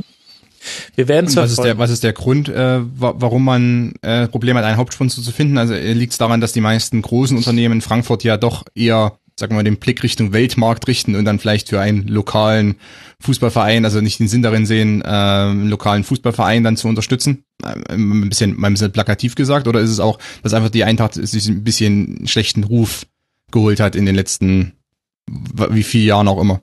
Oder woran liegt das? Ja, ich denke, das ist ein Mix aus beidem. Also es ist A, dass die Eintracht immer eine, also die Eintracht ist trotzdem gefühlt die letzten Jahre immer noch so dieser Taubenzüchterverein gewesen. Da sind, ich habe also auch teilweise beruflich auch mitbekommen, dass dort viele Entscheidungen durch tausend verschiedene beeinf also tausend verschiedene Meinungen beeinflusst werden und am Ende kommt gar nichts bei rum. Dass du das Gefühl hast, bei Eintracht ist nicht einer, der alles in die Hand nimmt und das irgendwie regelt, sondern da ist viel, die arbeiten. Du hast, es gab ja auch diesen Stress, als das hat ja bei Thomas Scharf schon angefangen, dass es dann im Hintergrund diese eine Fraktion gab für, die andere dagegen. Bruchhagen war dann wie so eine lame duck, der musste dann noch ein Jahr durchgeschleppt werden, hat zu allen gesagt, hier mit dem Scheiß könnt ihr erst anfangen, wenn ich weg bin, das werdet ihr jetzt auch noch durchhalten. Du hast bei der Eintracht in den letzten Jahren halt nie so ein konstantes Umfeld gehabt, dass ich als Sponsor zum Beispiel auch sagen würde, okay, ich sehe, was die vorhaben, hier habt ihr Geld dafür, macht das. Sondern wenn du Sponsor bei der Eintracht bist, die Sponsoren haben sich im Endeffekt genauso verhalten wie die Eintracht. Die haben gesagt, ja, ihr scheint ja echt nur Jahr für Jahr zu planen, dann kriegt ihr auch hier äh, nur für ein Jahr erstmal Geld, dann schauen wir weiter. So war das ja mit Krombacher. Da ist ja kein Sponsor gekommen, der gesagt hat, hier, finden geil, was ihr macht, sondern ja, keine Ahnung, nächstes Jahr steigt die vielleicht wieder ab. Dann kommt natürlich auch das Thema, ich glaube, was man bei Sponsoren auch nicht unterschätzen darf, ist hier äh, problematische Fanszene, dass du sagst, mhm. du willst nicht mit solchen Bildern in Verbindung gebracht werden als Unternehmen, was, keine Ahnung, aus welchem Bereich auch immer, aus der Finanzbranche oder je nachdem, äh, willst du mit Sicherheit keine Bilder sehen, die in dem Kontext, wo brennende Kurven sind, schwarze Auswärtsblöcke, wie es halt diese teilweise martialischen Sachen, die es, die es in Frankfurt auch gibt, da brauchen wir uns gar nichts vormachen, wird mit Sicherheit auch eine Rolle spielen. Und dann ist es, glaube ich, noch so, dass die Eintracht, äh, ja, wie ich schon gesagt habe, die Eintracht ist tatsächlich, glaube ich, eher eine regionale Marke. Ich glaube, wir Frankfurter sehen die Eintracht größer, als die Eintracht eigentlich ist. Hm. Also die Eintracht spielt für uns so eine große Rolle. Wir sind nach unserem Selbstverständnis sind wir eigentlich vielleicht so ein Verein wie Schalke, Dortmund oder Köln, aber sind wir wahrscheinlich gar nicht, sondern wir sind ein Verein, ja, der hier vielleicht für die Region echt eine Riesenbedeutung hat, aber dass jetzt keiner irgendwo ein Sponsor des Emirates zum Beispiel zu Hause sitzt und denkt, wir unterscheiden, wir können uns jetzt entscheiden zwischen Hamburg und Frankfurt. Ja klar, nehmen wir den HSV, die haben eine höhere Stahlkraft weiß ich nicht. Und ich glaube, dass die Eintracht halt, wie, wie ich schon angedeutet habe, viel verschlafen hat, was das betrifft. Und das merken Sponsoren ja auch. Ich habe mit Alfa Romeo zum Beispiel mal zusammengearbeitet und die haben hinter vorgehalten Hand auch gesagt, dass sie sich das so nicht vorgestellt haben. Also die kamen hierher und die waren an gewissen Stellen echt schockiert, wie dünn die Eintracht in Sachen Marketing, Merchandising aufgestellt ist überhaupt. Mhm. Also es gab Situationen, da hat die Eintracht wollte quasi einen Werbespot drehen, an dem ich mitarbeiten durfte, ähm, um das neue Trikot zu promoten. Und hat aber gleichzeitig gar nicht mehr Trikots als im letzten Jahr produzieren lassen. Wo, wo sich dann auch irgendeiner von Alfa Romeo vor die gestellt hat und gesagt, ja Leute, dann braucht ihr auch keine Werbung machen. Wenn ihr doch eh nicht mehr verkaufen, also wenn ihr keine mehr, mehr, mehr, mehr Menge produziert, die ihr dann verkaufen könnt, was ist los mit euch? Mhm. Und da gab es dann da auch viele Verschiebungen, dann ist der wieder weg. Also du kannst an solchen kleinen Stories schon ablesen, wie es wahrscheinlich, und das sind ja nur Funken, die man mitkriegt als Außenstehender, mhm. wie das wahrscheinlich intern oft läuft, wenn der eine in die Richtung gehen will, der andere in die Richtung. Und dann gehen wir mit so einer, mit so einem Spirit gehen wir in ein Sponsorengespräch und die stellen dir dann knallharte Fragen und du fängst an zu stottern, weil du gar nicht genau weißt, was in fünf Jahren ist. Mhm. Keine Ahnung. Ich hoffe, dass ich die Kröte Bobic musste ich ja sowieso schlucken. Ich hoffe nur, dass er uns wenigstens dann dass er ein Prinz ist, hoffst du. Das, ja, das glaube ich nicht, aber ich Wirf hoffe, ihn mal in die Wand und wir gucken, was dabei rauskommt. ich hoffe zumindest, dass er dafür sorgt, dass er so ein bisschen, dass er ein größeres Adressbuch hat, als wir das vorher hatten. Und zu sagen, okay, Freddy Bubic kann uns vielleicht die ein oder andere Tür öffnen für Sponsor XY. Das wurde am Anfang, als er gekommen ist, auch schon gerüchtet, dass er einen Sponsor mitbringen will. Hat dann auch nicht geklappt. Aber vielleicht hat er ja jetzt im Hintergrund ein bisschen gearbeitet, weil das ist meine Hoffnung. Ich gebe die Hoffnung, sonst bräuchte ich ja nicht mehr zur Eintracht gehen wenn ich mir klar machen würde, realistisch gesehen, was die Eintracht darstellt und dass sie wahrscheinlich auch die nächsten fünf Jahre nichts auf die Reihe kriegen würde, dann würde ich, glaube ich, aus Selbstschutz wieder zu Hause bleiben. Aber ich habe es ja trotzdem. Ich habe trotzdem die Hoffnung, dass der Eintracht Europapokal kommt, dass im Sommer ein geiler Sponsor kommt, ein cooler Spieler. Habe ich jedes Mal. Ich bin wie ein kleines Kind und dann wundere ich mich, dass die mich wieder enttäuschen. Aber das ist ja wahrscheinlich genau das, was für uns Eintracht-Fans auch den Fußball ausmacht, weil du dann trotzdem diese Situation hast und ich erhoffe mir so einen am Dienstag zu sagen, jetzt gewinnen die plötzlich in der Verlängerung 2-1 in Gladbach und der ganze Auswärtsblock explodiert und wir freuen uns so sehr nach Berlin zu fahren. Also von daher, ihr merkt, ich bin immer noch äh, frohen Mutes. Ja, so soll es ja auch sein. Das ist doch genau ja. das, was den Fußball so toll macht. Egal, wie sehr man manchmal auch über die eigene Mannschaft abkotzt. Äh, es lässt einen nicht kalt, wenn die wieder spielen und äh, wenn sie gewinnen, dann sind es äh, die persönlichen Götter und äh, wenn sie verlieren, dann kann man ihnen trotzdem irgendwie nicht äh, bis aufs Blut böse sein, weil es ist halt einfach der eigene Verein. Dann kommt er nicht dran vorbei. Genau, ich, ich hatte auch nur die Frage wegen dem Sponsor nochmal gestellt. Ich meine, das ist nochmal ein Thema für sich eigentlich, aber ich finde es immer interessant, dass in Deutschland gibt es ja gewisse wirtschaftliche Zentren, also finanzstarke mhm. Zentren. Äh, da, da sehe ich natürlich Frankfurt auf alle Fälle, ähm, Düsseldorf, Stuttgart, Hamburg und München auch, aber München ist natürlich, hat Bayern, aber die anderen äh, vier Städte, haben irgendwie immer so äh, Clubs, die mit Finanzen Probleme haben. Das ist also ist jetzt äh, können wir eine andere Diskussion irgendwann mal aufmachen, aber das finde ich schon immer interessant. Deswegen habe ich auch nochmal bei Frankfurt nachgefragt, weil natürlich an sich ist ja Geld da. Also es ist natürlich dann es gibt verschiedene Faktoren, die eine Rolle spielen. Äh, vielleicht sind auch die Konzerne, die ansässig sind, dann nicht immer darauf ausgerichtet, jetzt bei einem Fußballverein einzusteigen, der auch nicht unbedingt in der Champions League spielt. Ähm, aber es gibt wahrscheinlich auch noch andere Phänomene, weil es ja doch auf einige solche äh, finanzstarke Zentren in Deutschland einfach zutrifft, dass die Vereine selber die müssten eigentlich besser dastehen, würde man meinen zumindest, finanziell. Ja, das stimmt. Aber so nach allem, was ich so bisher gehört habe, ähm, auch von so anderen Vereinen, und ich hänge ja auch immer mal wieder in dieser Sponsorenwelt noch so ein bisschen rum und höre da auch so ähnliche Geschichten wie von Alfa Romeo, äh, hängt da tatsächlich sehr, sehr viel mit den Personen zusammen, wie die gegenüber potenziellen und bestehenden Sponsoren auftreten. Und da ist es ein ja. großer Unterschied, ob du einen Jörg Wacker hinschickst, der bei den Bayern für Internationalisierung und so weiter zuständig ist und der mit dem Adidas-Chef spricht, oder ob das Heribert Bruchhagen ist und seine Vision der nächsten fünf Jahre ähm, skizziert und die geht dann wesentlich darum, dass er einen Konsolidierungskurs fahren will und ähm, wir möchten da in den schwarzen Bereich kommen und dann ähm, mal eine einprozentige Rendite haben. Mit, äh, also ich glaube, es geht tatsächlich viel auch darum, dass du dich da in bestimmten Kreisen verkaufen musst als Verein also nicht den Verein verkaufen, sondern du musst, du machst Werbung in eigener Sache und da musst du auf einer Ebene mit so CEOs von DAX-Unternehmen sprechen, die müssen sich abgeholt fühlen wie man so schön sagt. Ja. Und ähm, das musst du hinkriegen bei dem Mittelständler, der ein Automobilzulieferer ist, der aber trotzdem Milliardenumsatz hat und äh, noch nicht bekannt ist in, in Deutschland und durch dich bekannt werden kann, genauso wie beim großen Automobilhersteller, der aber aus einem anderen Kernmarkt kommt und sich mit dir nochmal ein anderes Image äh, in Deutschland zulegen könnte. Da muss ich verkaufen können. Und das schaffen solche wie von dir genannten Vereine, nach dem, was ich so gehört habe, nicht immer so gut im Gespräch mit den Sponsoren und dazu sei auch gesagt, Sponsoren sind auch manchmal schwierig. So, wir haben sehr lange jetzt über die Eintracht gesprochen. Und bevor wir jetzt auch noch über die Sponsorenwelt äh, sprechen wollen, würde ich sagen, rutschen wir mal noch so schnell, wie es uns die Zeit erlaubt, durch den restlichen Spieltag durch. Und wenn wir über das Restprogramm der Eintracht sprechen, dann sprechen wir nicht nur über ein DFB-Pokal-Halbfinale in Mönchengladbach, sondern auch über ein Auswärtsspiel in Hoffenheim. Das wird der nächste Bundesliga-Gegner für die Eintracht sein. Hoffenheim hat sich zum ersten Mal in seiner Geschichte für den Europapokal qualifiziert durch ein 1 zu 1 in Köln. Konstantin, nach dem Spiel hat Julian Nagelsmann gesagt, der FC hätte Hoffenheim damit überrascht mit der Art und Weise, wie verteidigt wurde. Was hat er denn damit gemeint? Ich weiß gar nicht, also ich bin mir nicht sicher, ob sie wirklich überraschend äh, anders verteidigt haben. Äh, womöglich meinte er vielleicht die Formation, dass das könnte sein. Äh, was Hoffenheim normalerweise entgegenkommt, ist, wenn der Gegner ein bisschen presst, also ein bisschen vorgeht und Hoffenheim es dann schafft, sehr schnell über, äh, über vor allem über die Dreierkette hinten und dann über die Außenspiele, über Toyan, Zuber etc., ähm, da, dann sozusagen schnell den Ball hinter die erste und zweite Linie zu bringen.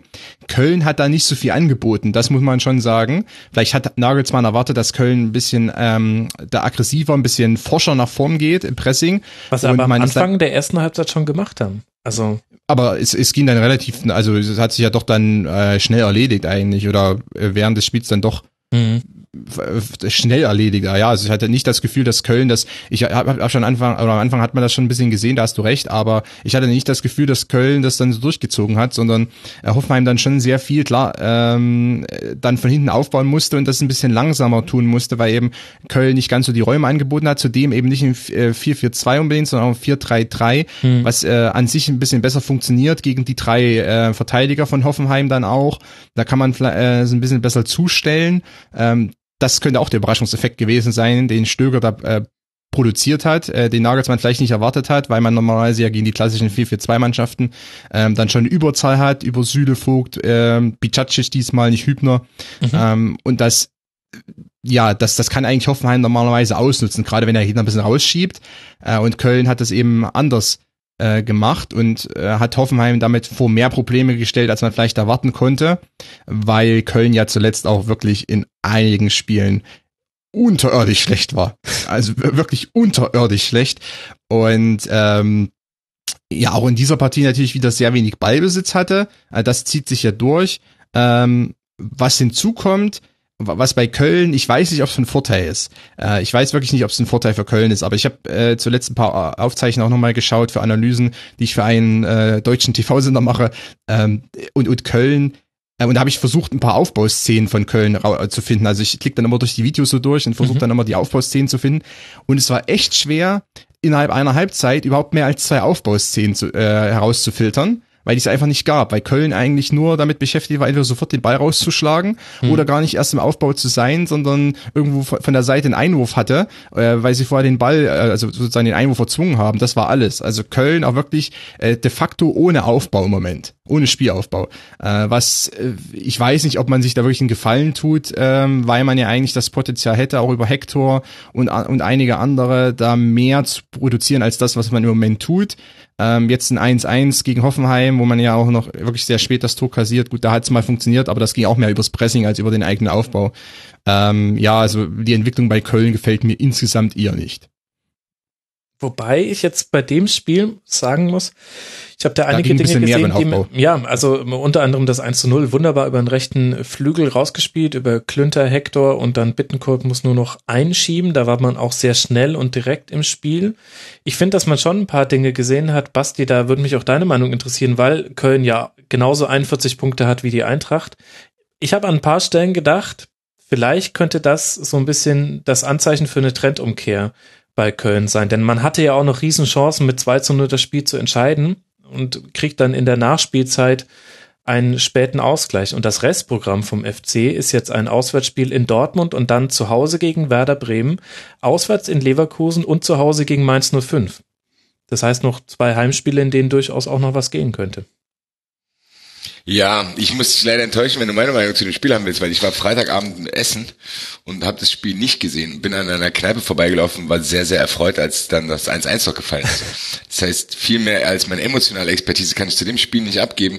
Aber Köln allgemein sehe ich sogar noch bis, sehe ich stabiler als die Eintracht. Deswegen hatte ich war ich auch immer froh, als wir noch vor denen waren und die so sich auch so ein bisschen im Weg standen. Und ich habe die Befürchtung, dass du hast das Restprogramm schon angesprochen, ja, dass die wahrscheinlich, dass wir an Köln wahrscheinlich nicht mehr vorbeikommen werden. Und ähm, damit eigentlich auch die Europapokalträume schon ausgeträumt sind, wenn man es realistisch sieht. Aber ich sehe es nicht realistisch, weil ich davon ausgehe, dass wir mit 12.000 Leuten nach Hoffenheim fahren und dann auch ein Heimspiel dort haben. Also vielleicht auch was gewonnen. Aber eigentlich, wenn ich jetzt kein Eintracht-Fan wäre und ich würde es nicht dann betrachten und müsste, du würdest mir jetzt 100 Euro in die Hand drücken und würde, würde sagen, Köln steht vor der Eintracht oder Eintracht vor Köln, dann würde ich auf Köln wetten, leider. Weil die für mich trotzdem noch so eine andere Stabilität drin haben. Und die haben halt Modeste. Das darf man halt auch nicht unterschätzen, weil den, diesen Modeste-Faktor haben wir die Saison gar nicht. Und äh, ja, Zu liebe Hoffenheim sage ich lieber nichts. Liebe Hörerinnen und Hörer, wenn ihr wollt, dass ich dem Basti mal 100 Euro in die Hand drücke und um eine objektive Meinung bitte, dann geht auf rasen.de slash unterstützen. das ist derzeit noch nicht drin, ehrlich gesagt. Hoffenheim jetzt auf Tabellenplatz 4 zurückgefallen durch diesen Punkteverlust in Köln, weil gleichzeitig im Samstagabend Topspiel Konstantin Dortmund in Gladbach mit 3 zu 2 gewinnt. Aubameyang saß zunächst nur auf der Bank. Reus startete als alleinige Spitze, bevor er dann ausgewechselt wurde für Aubameyang. Wie hat dir denn der BVB in der Formation mit Reus vorne drin gefallen?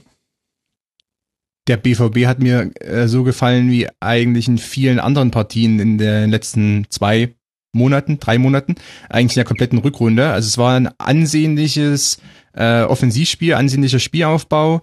Äh, das funktioniert eigentlich meistens.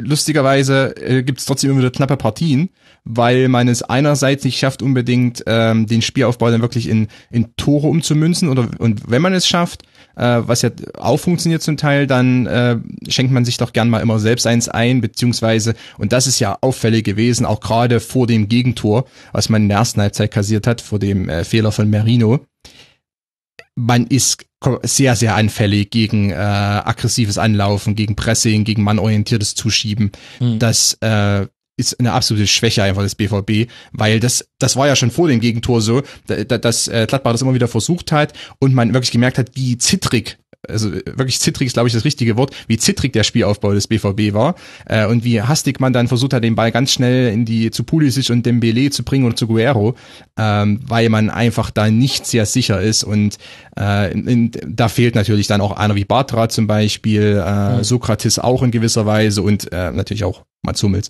Äh, das darf man nie vergessen.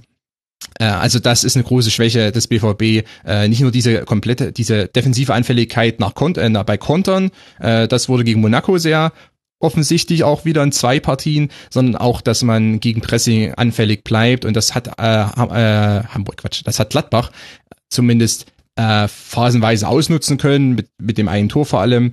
Äh, aber offensiv, wie immer, sehr ansprechend vom BVB. Und das hat auch mit Reus mal ganz gut funktioniert. Da Aubameyang hat als Zentralstürmer noch ein bisschen besser, höhere Qualität. Reus als Halbstürmer ist eigentlich auch als Halbraum-Tripler äh, noch wertvoller. Aber natürlich muss äh, Tuchel auch, glaube ich, etwas durchrotieren einfach. Deshalb auch mal mit äh, Shahin Castro beziehungsweise dann Castro Merino im zentralen Mittelfeld. Äh, also da muss man so ein bisschen dieses sehr äh, dünnes Seil, auf dem dünnen Seil hier wandern, weil man möchte den Platz drei, man möchte ja direkte Qualifikation, damit man nicht durch die durch diese Vorrunde muss in der Champions mhm. League, was immer schlecht ist für die ganze Planung auch und für die Tour äh, Tourneen, die man dann zum Teil hat ja, im Sommer.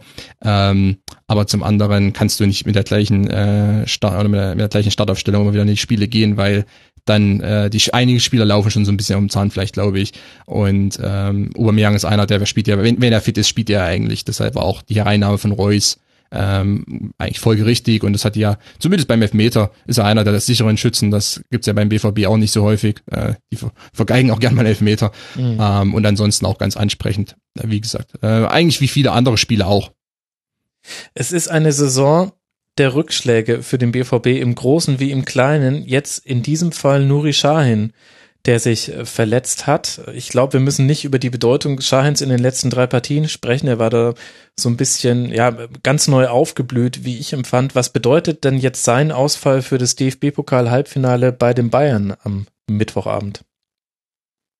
Der ist schwerwiegend, weil äh, ich vermute, dass die Doppelsechs Shahin Weigel zum Einsatz kommen wäre, mhm. die noch mehr defensive Stabilität bringt ähm, gerade auch vielleicht in der Anfangsphase einer Partie gegen die Bayern, dass man äh, den Nadelstich dann setzt, indem man dann einen der beiden rausnimmt und dann einen offensiveren Sechser bringt, äh, wie Castro oder vielleicht auch Guerrero. Das äh, tut schon weh, weil jetzt wahrscheinlich die Kombination Weigel-Castro, womöglich Weigel-Guerrero, äh, das wird man dann sehen, dass, ja, wobei Weigel-Guerrero könnte es sogar sein, ich weiß nicht, ob äh, Tuchel Guerrero defensiv gegen die Bayern bringen möchte auf der linken Seite. Ähm, da ist Schmelzer eigentlich die bessere Option, aber durch den Bartra-Ausfall ist auch die, die Defensive dünn besetzt. Also es, es sieht alles nicht ganz so gut aus, äh, weil ähm, hier und da schon ein bisschen was klemmt und äh, Shahin jetzt, ich meine, Shahin war ja kein Faktor eigentlich. Und, äh, obwohl er im Training war, äh, war er nicht, äh, meist nicht im Kader oder auf, zumindest nicht auf dem Platz. Und äh, dass er jetzt wieder reinkommt, hat wirklich nochmal neue Optionen gebracht, weil er es auch in einigen Partien geschafft hat oder in einigen Szenen geschafft hat, Weigel etwas den Rücken freizuhalten, der dann mhm. mal sich offensiver einschalten konnte. Genau. Was Weigel, äh, dazu ist Weigel imstande, nur seine Rolle ist ja eigentlich eine andere, die, die der tiefe Sechserrolle. Nur äh, in der einen oder anderen Partie hat er es wirklich geschafft, auch gegen Monaco zum Beispiel, äh, dann mal durch die Linien durchzutribbeln und diesen Verbindungsspieler zu geben. Nur da braucht er eben einen Schein hinter sich. Äh, weil mit Castro ist dann die Rollenverteilung wieder so, dass Castro der Verbindungsspieler ist und Castro ähm, kann wichtig sein, aber äh, wirklich ein absolutes Überraschungsei. Mhm. Äh, man weiß nie, was daraus kommt bei Castro. Aber jedes siebte Spiel dann gut, wenn man in der Alle Nein, das ist ein bisschen gemein. Das ist natürlich dann nicht unbedingt Eine, für den BVB geeignet. Nein, man hat natürlich ja, auch noch äh, Kagawa, den man bringen kann gegen die Bayern, ja. ähm, der in, äh, wirklich ein pressingstarker Zehner sein kann. Ähm, also es gibt Optionen, aber der Ausfall äh, kommt, glaube ich, gerade zum ungünstigsten Zeitpunkt. Was so auch ein bisschen das Recurring Theme bei Dortmund ist, ungünstiger Zeitpunkt und eben Ausfälle und Rückschläge. Auf der anderen Seite, Basti, haben wir mit Borussia Mönchengladbach eine Mannschaft, hast du vorhin gesagt, die hast du immer mit reingerechnet in das Wettrennen um Europa. Jetzt sind es durch diese Niederlage schon fünf Punkte Rückstand auf Tabellenplatz sechs bei noch vier zu spielenden Spielen. Und was ich noch bemerkenswerter finde als das, ist die Art und Weise, wie die beiden Tore gegen Dortmund erzielt wurden. Nämlich jeweils nach Fehlern. Das eine war Eigentor Schmelzer, und das andere ein äh, Ballverlust von Merino, der dann direkt ausgenutzt wurde durch schnellen Pass auf Stindel und der macht das dann eiskalt zum 1 zu 1 Ausgleich. Insgesamt fand ich das auf beiden Seiten des Platzes etwas dünn von Gladbach, sowohl in der Offensive als auch in der Defensive. Ja, von dem Spiel habe ich leider nur eine kleine Zusammenfassung gesehen, weil ich ja noch auf dem Heimweg von meinem Spiel war. Aber ich war eigentlich erfreut, dass Dortmund gewonnen hat. A, weil ich mich für Dortmund gefreut habe und B, ähm, weil diese Befürchtungen, die ich hatte, ja scheinbar doch nicht eingetroffen sind. Bei Gladbach, aus Gladbach werde ich auch ehrlich gesagt nicht so schlau. Ich weiß nicht, wie ihr das bewertet, aber ich finde, die hatten ganz kurz mal so einen Trainereffekt, aber der ist ziemlich, also für deren Verhältnis ist ja ziemlich schnell verblasst. Also du hast bei Gladbach, äh, ich habe das Gefühl, die wissen auch noch nicht genau, wo die Reise hingeht und da stimmt auch noch irgendwas nicht. Und ich kann, könnte gar nicht genau benennen, was haben die vielleicht viele Verletzte oder was ist bei denen, weil da bin ich nicht nah genug dran. Weil eigentlich finde ich, dass sie eine gute Mannschaft haben. Mhm. Der Hut ist auch einer meiner Lieblingsspieler. Und Stindl, mit, bei dem brauchen wir nicht reden. Jonas Hofmann ist eigentlich ziemlich ein interessanter Spieler. Die Abwehr mit Westergaard, Christensen ist eigentlich auch in Ordnung. Elvedi hat sich einigermaßen gut gemacht. Wendt ist so eine Konstante. Also ich weiß gar nicht, was bei denen los ist. So, dass man das Gefühl hat, die kommen auch nicht in die Gänge. Und die kommen jetzt ich zähle sie jetzt auch nicht mehr zu denjenigen, die uns wahrscheinlich überholen werden nach dieser, nach dieser Niederlage. Und bin da eigentlich auch ganz froh drüber, weil ich die auch hier gesehen habe. Ich habe die 90 Minuten in die Eintracht gesehen und da war die Eintracht ehrlich gesagt klar besser. Hat die Eintracht mhm. riesen Chancen, die Eintracht verschießt einen Elfmeter. Und die Eintracht war, das hätte ich nicht erwartet. Ich hätte nicht, ich hätte, ich habe vor Gladbach trotzdem noch, vielleicht ist es ja ein bisschen überholter Blick, aber ich habe trotzdem sehr respektvollen Blick für die, weil ich eine geile Mannschaft finde eigentlich, die so ein bisschen jetzt bröckelt. Und als ich die dann hier live gesehen habe, habe ich gedacht, hm, also eigentlich hätte man gedacht, wir scheiden im Pokal sicher aus, so als es ausgelost wurde. Also gedacht, okay, wenn Gladbach es wieder fängt, dann hat die Eintracht dort keine Chance. Wir sind da auch schon oft baden gegangen, muss man auch dazu sagen. Aber da ich die dann hier zu Hause gesehen habe, gegen die Eintracht, haben die mich nicht sehr, sehr beeindruckt. Und jetzt gegen Dortmund scheint es ja auch nicht viel besser gelaufen zu sein. Also, wenn du sagst, dass die eher durch Zufall zu ihren Toren gekommen sind, spricht es ja nicht dafür, dass die vielleicht so ein Problem wie Wolfsburg haben, die ihre Chancen gerade nicht nutzen, sondern dass bei denen irgendwo anderer Sand im Getriebe ist. Und ich hoffe sehr, dass die Eintracht viele Sandsäcke mit nach Gladbach bringt und noch mehr da reinzuschulen. Sehr schönes Bild, wie immer, Basti. Ja, auch äh, Hörer Firebeast ist auch aufgefallen, hatte ich vor ein paar Wochen auch im Rasenfunk schon mal angesprochen. Äh, Gladbach lässt erstaunlich viele Chancen über die Mitte zu. Da stimmt die Abstimmung zwischen Sechsern und Innenverteidigung nicht immer. Und so ein bisschen sagt Firebeast, ähm, er glaubt, das wird die Hauptaufgabe für Hacking im Sommer, da was zu tun. Muss er dann natürlich auch ohne Mo der Hut machen, der ja bekanntermaßen nicht mehr in Gladbach spielen wird dann, was ja auch so ein bisschen noch zu diesem Spiel dazugehört. Wenn wir auf weitere Konkurrenten rund um Europa schauen, dann landen wir auch beim SC Freiburg der zu Hause gewonnen hat, gegen Leverkusen 2 zu 1. Chicharito Konstantin zurück bei Leverkusen, aber das reicht nicht und Hörer Ukel hat uns gefragt, was genau hat eigentlich der Trainerwechsel bei Leverkusen gebracht? Eine Verbesserung des Systems, das vorher schon verwässert war. Hä? Ja. Okay. Jetzt, äh, man hat, man hat so, du musst das dir so vorstellen, dass das, äh, das System Leverkusen war mal ein sehr starker Scotch. Und äh, in dieser Saison wurde etwas Wasser hineingekippt. Mhm. Ähm, dann kam Korkut hinzu und dann wurde nochmal Wasser hineingekippt. Und jetzt ist es ungenießbare Suppe. Ach, eine Verwässerung des Systems. Ich, Ich habe hab eine ver- ich hab Verbesserung. verbessert. Nein, ich, Genau, also, sorry, eine deswegen- Verwässerung. Deswegen war ich so schon. komplett irritiert. Ich dachte mir so, ich habe ehrlich gesagt gedacht, du hättest an einem starken Scotch gen genügt. Ja, ja, also absolute Verbesserung des Systems. Nein, eine Verwässerung. Ah, Ähm, jetzt sind wir beieinander. Okay. Ja, ja, das, das, das ist nämlich bei Leverkusen auch auf, auffällig einfach, äh, dass in den, ich meine, Roger Schmidt hat ja schon einen Wandel herbeigeführt und äh, man kann an Roger Schmidt das ein oder andere kritisieren, nur als, als, sagen wir mal, als Taktiker, als äh, Fußballdenker ähm, ist er natürlich schon eine interessante Persönlichkeit und hat Leverkusen in eine Richtung entwickelt. Äh, Man muss nicht immer damit übereinstimmen, dass diese Pressing-Systeme so, so grandios sind, aber er hat zumindest eine Philosophie hingebracht, er hat die Mannschaft in eine Richtung entwickelt und das hat man äh, vor zwei Jahren zum Beispiel auch sehr eindeutig gesehen und hat wirklich auch die Handschrift gesehen. Im letzten Jahr ging das schon ein bisschen äh, dann in die Richtung, dass es nicht mehr ganz so eindeutig war, aber immer noch gut. Und in dieser Saison, wo man ja gedacht hat, mit dem Kader und äh, mit dem Potenzial, da müsste doch Leverkusen äh, glatt um, äh, um die Vizemeisterschaft zumindest mitspielen können, äh, geht es eben in die Richtung, dass ähm, die Intensität nicht mehr da ist und davon lebt das System eigentlich ähm, und dass sich Leverkusen sozusagen zurückentwickelt hat. Ich nehme auch immer das Atletico-Spiel. Vor zwei Jahren war man in der gleichen Situation gegen Atletico, hat sie bis zum Elfmeterschießen getrieben. In dieser Saison, wo Atletico gar nicht so stark ist, in der Champions League wird man zerlegt äh, von der Mannschaft. Das war, glaube ich, auch dann der endgültige Genickbruch für Schmidt.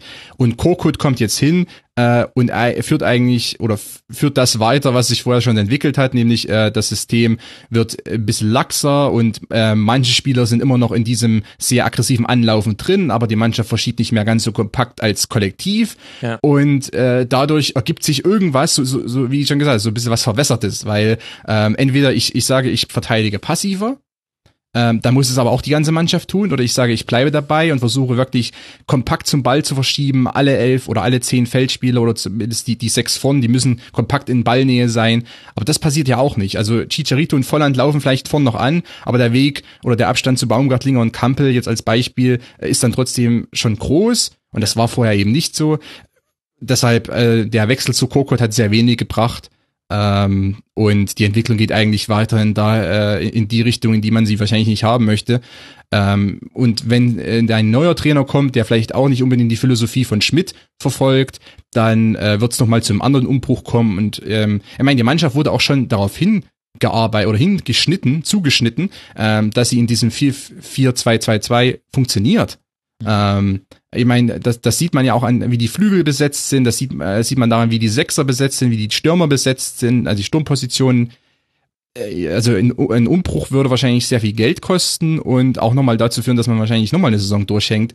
Ähm, da ist jetzt 1 zu 2 Niederlage in Freiburg jetzt wirklich nur ein kleiner Betriebsunfall, wenn man so möchte, weil äh, da, also ist es eigentlich eine große Entwicklung, die hier wirklich vonstatten geht, die eigentlich äh, den Leverkusenern Kopfzerbrechen äh, bereiten müsste. Mhm. Rudi Völler spricht von einer Zitat verfluchten Saison und ich glaube, das fasst das tatsächlich ganz gut zusammen, was im Kontrast zum SC Freiburg steht, Basti, die auf Tabellenplatz 6 sitzt mit 44 Punkten. Wir müssen jetzt nicht darüber reden, dass das für einen Aufsteiger eine Riesenleistung ist. Schauen wir mal aufs Restprogramm. Es geht jetzt noch nach Darmstadt für Freiburg, dann zwei Heimspiele gegen Schalke und Ingolstadt und dann auswärts darf man sich vermutlich die Meisterfeier vom FC Bayern zu Gemüte führen in München selbst. Freiburg 44 Punkte, Werder, Köln und Eintracht mit 42 und 41 Punkten dahinter. Was ist denn so dein Gefühl? Könnte das für den SC reichen in der Saison fürs internationale Geschäft? Leider ja, weil du hast ja angesprochen, die Heimspiele schon angesprochen, die können die beide gewinnen locker, glaube ich. Mhm. Und ja, dann Dann sind es war's das 50 ja Punkte und dann, genau, ja. Die Sache ist die, die ich habe die auch äh, eigentlich vor meinem inneren Auge habe ich die schon rausgerechnet, weil ich immer ich mir geht's um den siebten Platz. Mir geht's entweder darum, also entweder holt die Eintracht den Pokal selber, qualifiziert sich oder halt Bayern oder Dortmund. Und dann würde es ja dazu führen, dass der siebte äh, quasi in den Europapokal kommt. Ähm, deswegen kann ich mir jetzt erlauben, wenn Freiburg das gewinnt, weil die werden dann Sechster und dann ist es mir das egal. Auch wenn sich mein Verhältnis dadurch, dass ich jetzt öfters mit dem David zu tun habe von 93, ein bisschen geändert hat und ich die jetzt nicht mehr ganz so sympathisch finde wie vorher, muss ich natürlich trotzdem sagen, dass ich sehr, sehr großen Respekt habe vor der Arbeit, die in Freiburg stattfindet. Schon Jahre, aber schon immer. Ich hab, bei Freiburg habe ich immer schon ein positives Gefühl gehabt und das Restprogramm hast du angesprochen. Ich glaube sogar, die werden das schaffen. Die Sache ist die, ob das so gut für die ist. Mhm. Weil die natürlich, man muss sich die Mannschaft bei allem Hype auch mal anschauen, dass es eine Mannschaft, da spielt ein Injowski mit zum Beispiel, den habe ich hier noch in Erinnerung, der ist jetzt nicht der allergrößte Weltfußballer. Und du hast, ja, Niederlechner wird zwar momentan ein bisschen gehypt, den sehe ich aber auch nicht so krass stark. Und Petersen ist für mich auch so ein Stürmer, ja, der auch ganz, ganz stark von seiner persönlichen Form abhängig ist und die kann auch mal ganz schnell irgendwie in den Keller gehen. Das heißt, bei Freiburg, den, das ist Gebilde, was ich da sehe, ist auf gar keinen Fall für den Europapokal ausgelegt. Und ich glaube, die werden Probleme kriegen, wenn, wenn die da reinkommen. Was aber ein Vorteil bei Freiburg ist dieses Jahr, ich glaube, du kannst bei Freiburg dieses Jahr nicht die Mannschaft zerstückeln. Also, dass du sagst, wie es oft gemacht wurde, du kaufst den jetzt die drei Besten, kaufen irgendwelche Vereine wie Köln, Frankfurt und so, kaufen die den alle weg oder Gladbach. Wüsste ich nicht. Also ich wüsste nicht, weil die trotzdem auch über die Geschlossenheit können. Klar ist so wie ja Yunchi ist zum Beispiel einer, der wird wahrscheinlich irgendwann für andere interessant. Ich war immer großer Fan von Günther auf links, den wollte ich eigentlich immer als Chipka-Ersatz haben.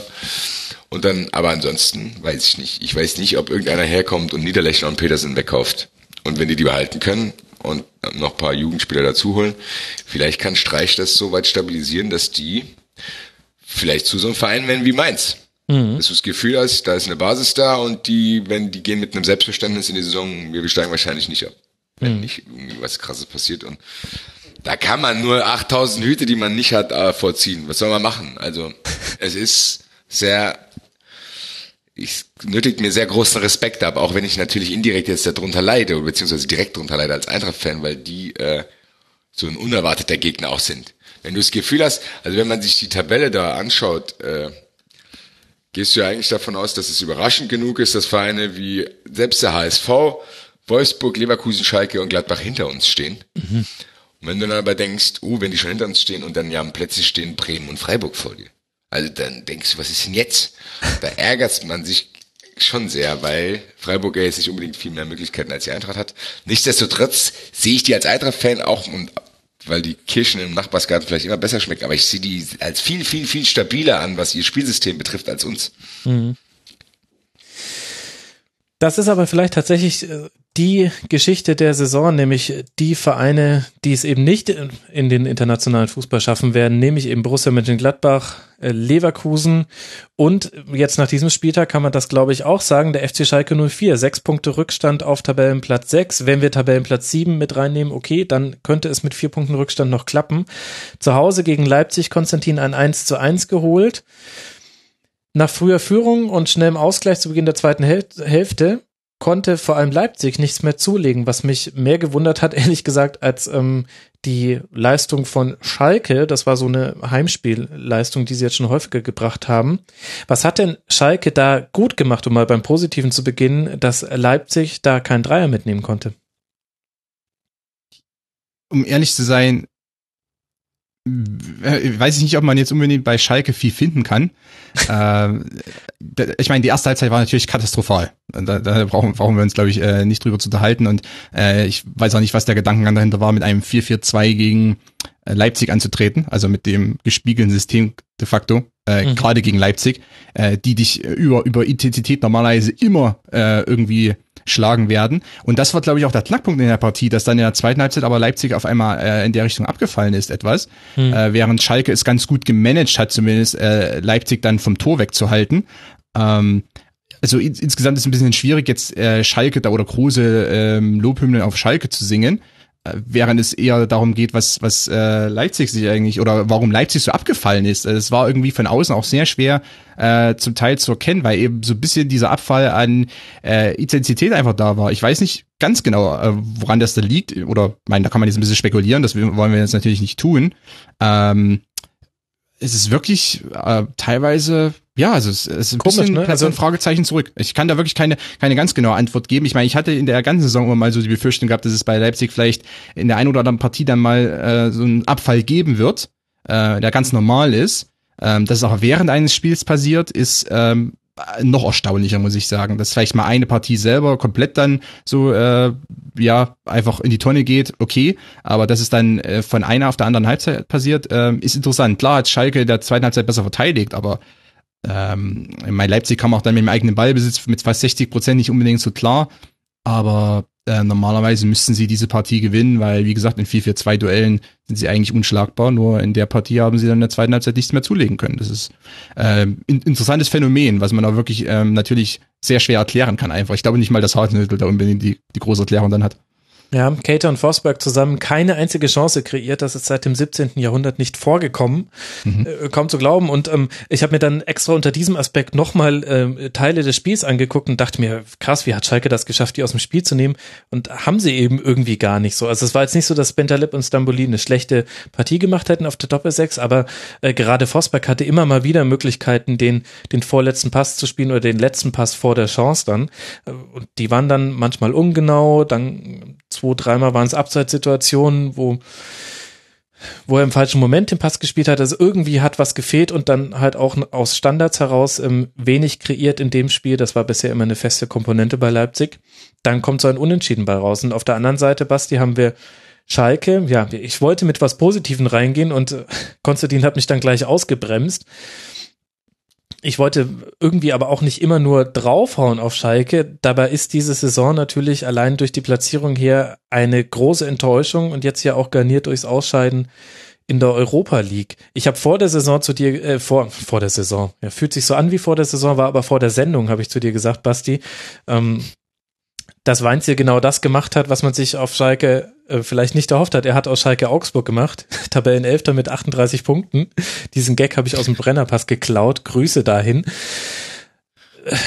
Kannst du mir irgendwie ein Gefühl dafür geben, was auf Schalke in dieser Saison passiert ist? Ich meine, wir müssen jetzt nicht komplett ins Detail gehen und Verletzungen und so weiter, aber das ist doch komplett merkwürdig, was da passiert. Ja, finde ich auch. Aber vielleicht ist es genau das die Erklärung, dass wir das alle merkwürdig finden, weil dieser selber nicht mit gerechnet hätten. Ich glaube, auf Schalke war im Sommer so eine Stimmung so von wegen, ich glaube, die Schalke an sich hatte irgendwie über Jahre das Gefühl, dass die immer an die falschen Leute geraten sind. Ich glaube, der Tönnies, der ist auch bisschen gutgläubig. Also ich glaube, du kannst dich dann da hinsetzen, kannst dem einen vom Pferd erzählen und dann denkt er, ja, das ist klasse, dann kommt, dann hat der Magath geholt, dann hat der Horst Held vertraut, dann hat der, ich glaube, der, und dann hat er gedacht, er geht mit Jens Keller den Weg, dann wollten dann die Leute nicht, die Presse spielt er immer wieder mit. Und jetzt hast du gedacht, jetzt holen die zwei, die von allen Seiten anerkannte Fachmänner sind. Also da gab es keine Unkenrufe, die gesagt haben, oh je, oh je, ob das gut geht, wie das bei anderen vielleicht wäre. Zwei absolut respektierte Leute mit Heidel und Weinziel. Und die kriegen das dann nicht auf die Kette. Und das ist vielleicht genau der Grund, weil die sich vielleicht alle dort zu sicher waren, dass es so funktioniert. Aber die ersten Anzeichen, dass es vielleicht nicht so schnell geht, wie sich das erhoffen, hat es auch schon am Anfang der Saison gegeben, ja, als Heidel. Mhm. Ja, A, das und B, als Heidel aber auch schon zu Beginn der Saison gesagt hat, dass er an gewissen Stellen echt schockiert ist, mhm. wie rückschrittig teilweise Sachen dort sind und dass Mainz 05 bessere Räume für Spielanalysen hat als Schalke 04, was ja auf den ersten Blick schon sehr merkwürdig anmutet, weil du denkst, da ist mehr Geld dahinter, da wird auch die Struktur besser sein, was scheinbar nicht so ist. Und vielleicht hat Schalke Vielleicht ist Schalke auch, was die Struktur und den Hintergrund betrifft, eigentlich sowas wie die Eintracht Deluxe. Das ist das Gefühl, da ist viel Geld dahinter, aber so krass perfekt setzen die das nicht ein und da ist auch viel Geklüngel und viel altertümlicher Kram, dass Heidler hinkommen muss und was er dann implizieren will, zu sagen, okay, wir müssen erstmal das modernisieren, das modernisieren. Ich glaube, das wird länger dauern, als die sich das da vorstellen. Ja. Weil die ja auch trotzdem viele verschiedene Spiele auf einen Haufen geworfen haben, die dann teilweise auch erst als die Saison schon losging, dazu kamen, da hast du gedacht, oh je, dann kamen wie die angesprochenen Verletzten dazu. Ich glaube, dass die einfach darunter leiden, dass die das Gefühl hatten, die Welt schuldet ihnen was und jetzt haben die endlich diese zwei seriösen Verantwortlichen und jetzt, die, ich glaube, die haben wirklich im Sommer gedacht, ja, okay, wenn es jetzt nicht klappt, dann, dann stimmt hier was nicht. Und ich glaube, die merken jetzt, dass tatsächlich was nicht stimmt, was viel verkrusteter ist, als sie vielleicht erhoffen und Vielleicht müssen wir Heidel und Weinziel einfach nur noch ein bisschen mehr Zeit geben. Ich werde diese These weiter diskutieren und soll ich dir sagen, wann? In Schlusskonferenz Nummer 121. Da wird nämlich neben dem FSV Mainz 05 der zweite Schwerpunkt auch Schalke 04 sein und dann wollen wir genau das näher beleuchten. Und ich würde sagen. Sehr gespannt. Ja, vollkommen richtige Reaktion. Jetzt kriegst du doch noch den Huni von mir rübergeschoben, Basti. Cliffhanger. Wir haben den 30. Spieltag in aller Ausführlichkeit besprochen, ausführlicher als eigentlich auch geplant. Deswegen meinen allerherzlichsten Dank an euch beide. Zum einen an dich. Bei Twitter heißt du Basti-Red. Man kann dich hören bei 390 Basti. Man kann dich hören im Eintracht Frankfurt Podcast. Vielen Dank, dass du dir die Zeit genommen hast, mal wieder mit dabei zu sein.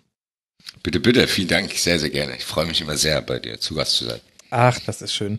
Und ich freue mich, wenn wir uns vielleicht am TK Schland mal treffen. Außerdem herzlichen Dank äh, an Konstantin Eckner von Spielverlagerung.de vom Checkpot bei Twitter at cc-eckner. Konstantin, vielen, vielen Dank dir. Vielen Dank. Und auch euch Vielen Dank fürs Zuhören, liebe Hörerinnen und Hörer. Vielen Dank auch für das weiter eintrudelnde Feedback zum Tribünengespräch zu Rasenballsport Leipzig. Empfehlt es gerne weiter, hört gerne in die Schlusskonferenz rein. Ein Podcast-Tipp zum Schluss. Der Lila Podcast, ein Podcast mit dem Thema Feminismus, Emanzipation. Emanzipation hat eine schöne letzte Folge rausgebracht, kann ich sehr empfehlen. Hört mal rein und wir hören uns dann in der nächsten Woche. Bis dahin macht's gut. Ciao. Das war die Rasenfunk-Schlusskonferenz. Wir gehen nun zurück in die angeschlossenen Funkhäuser.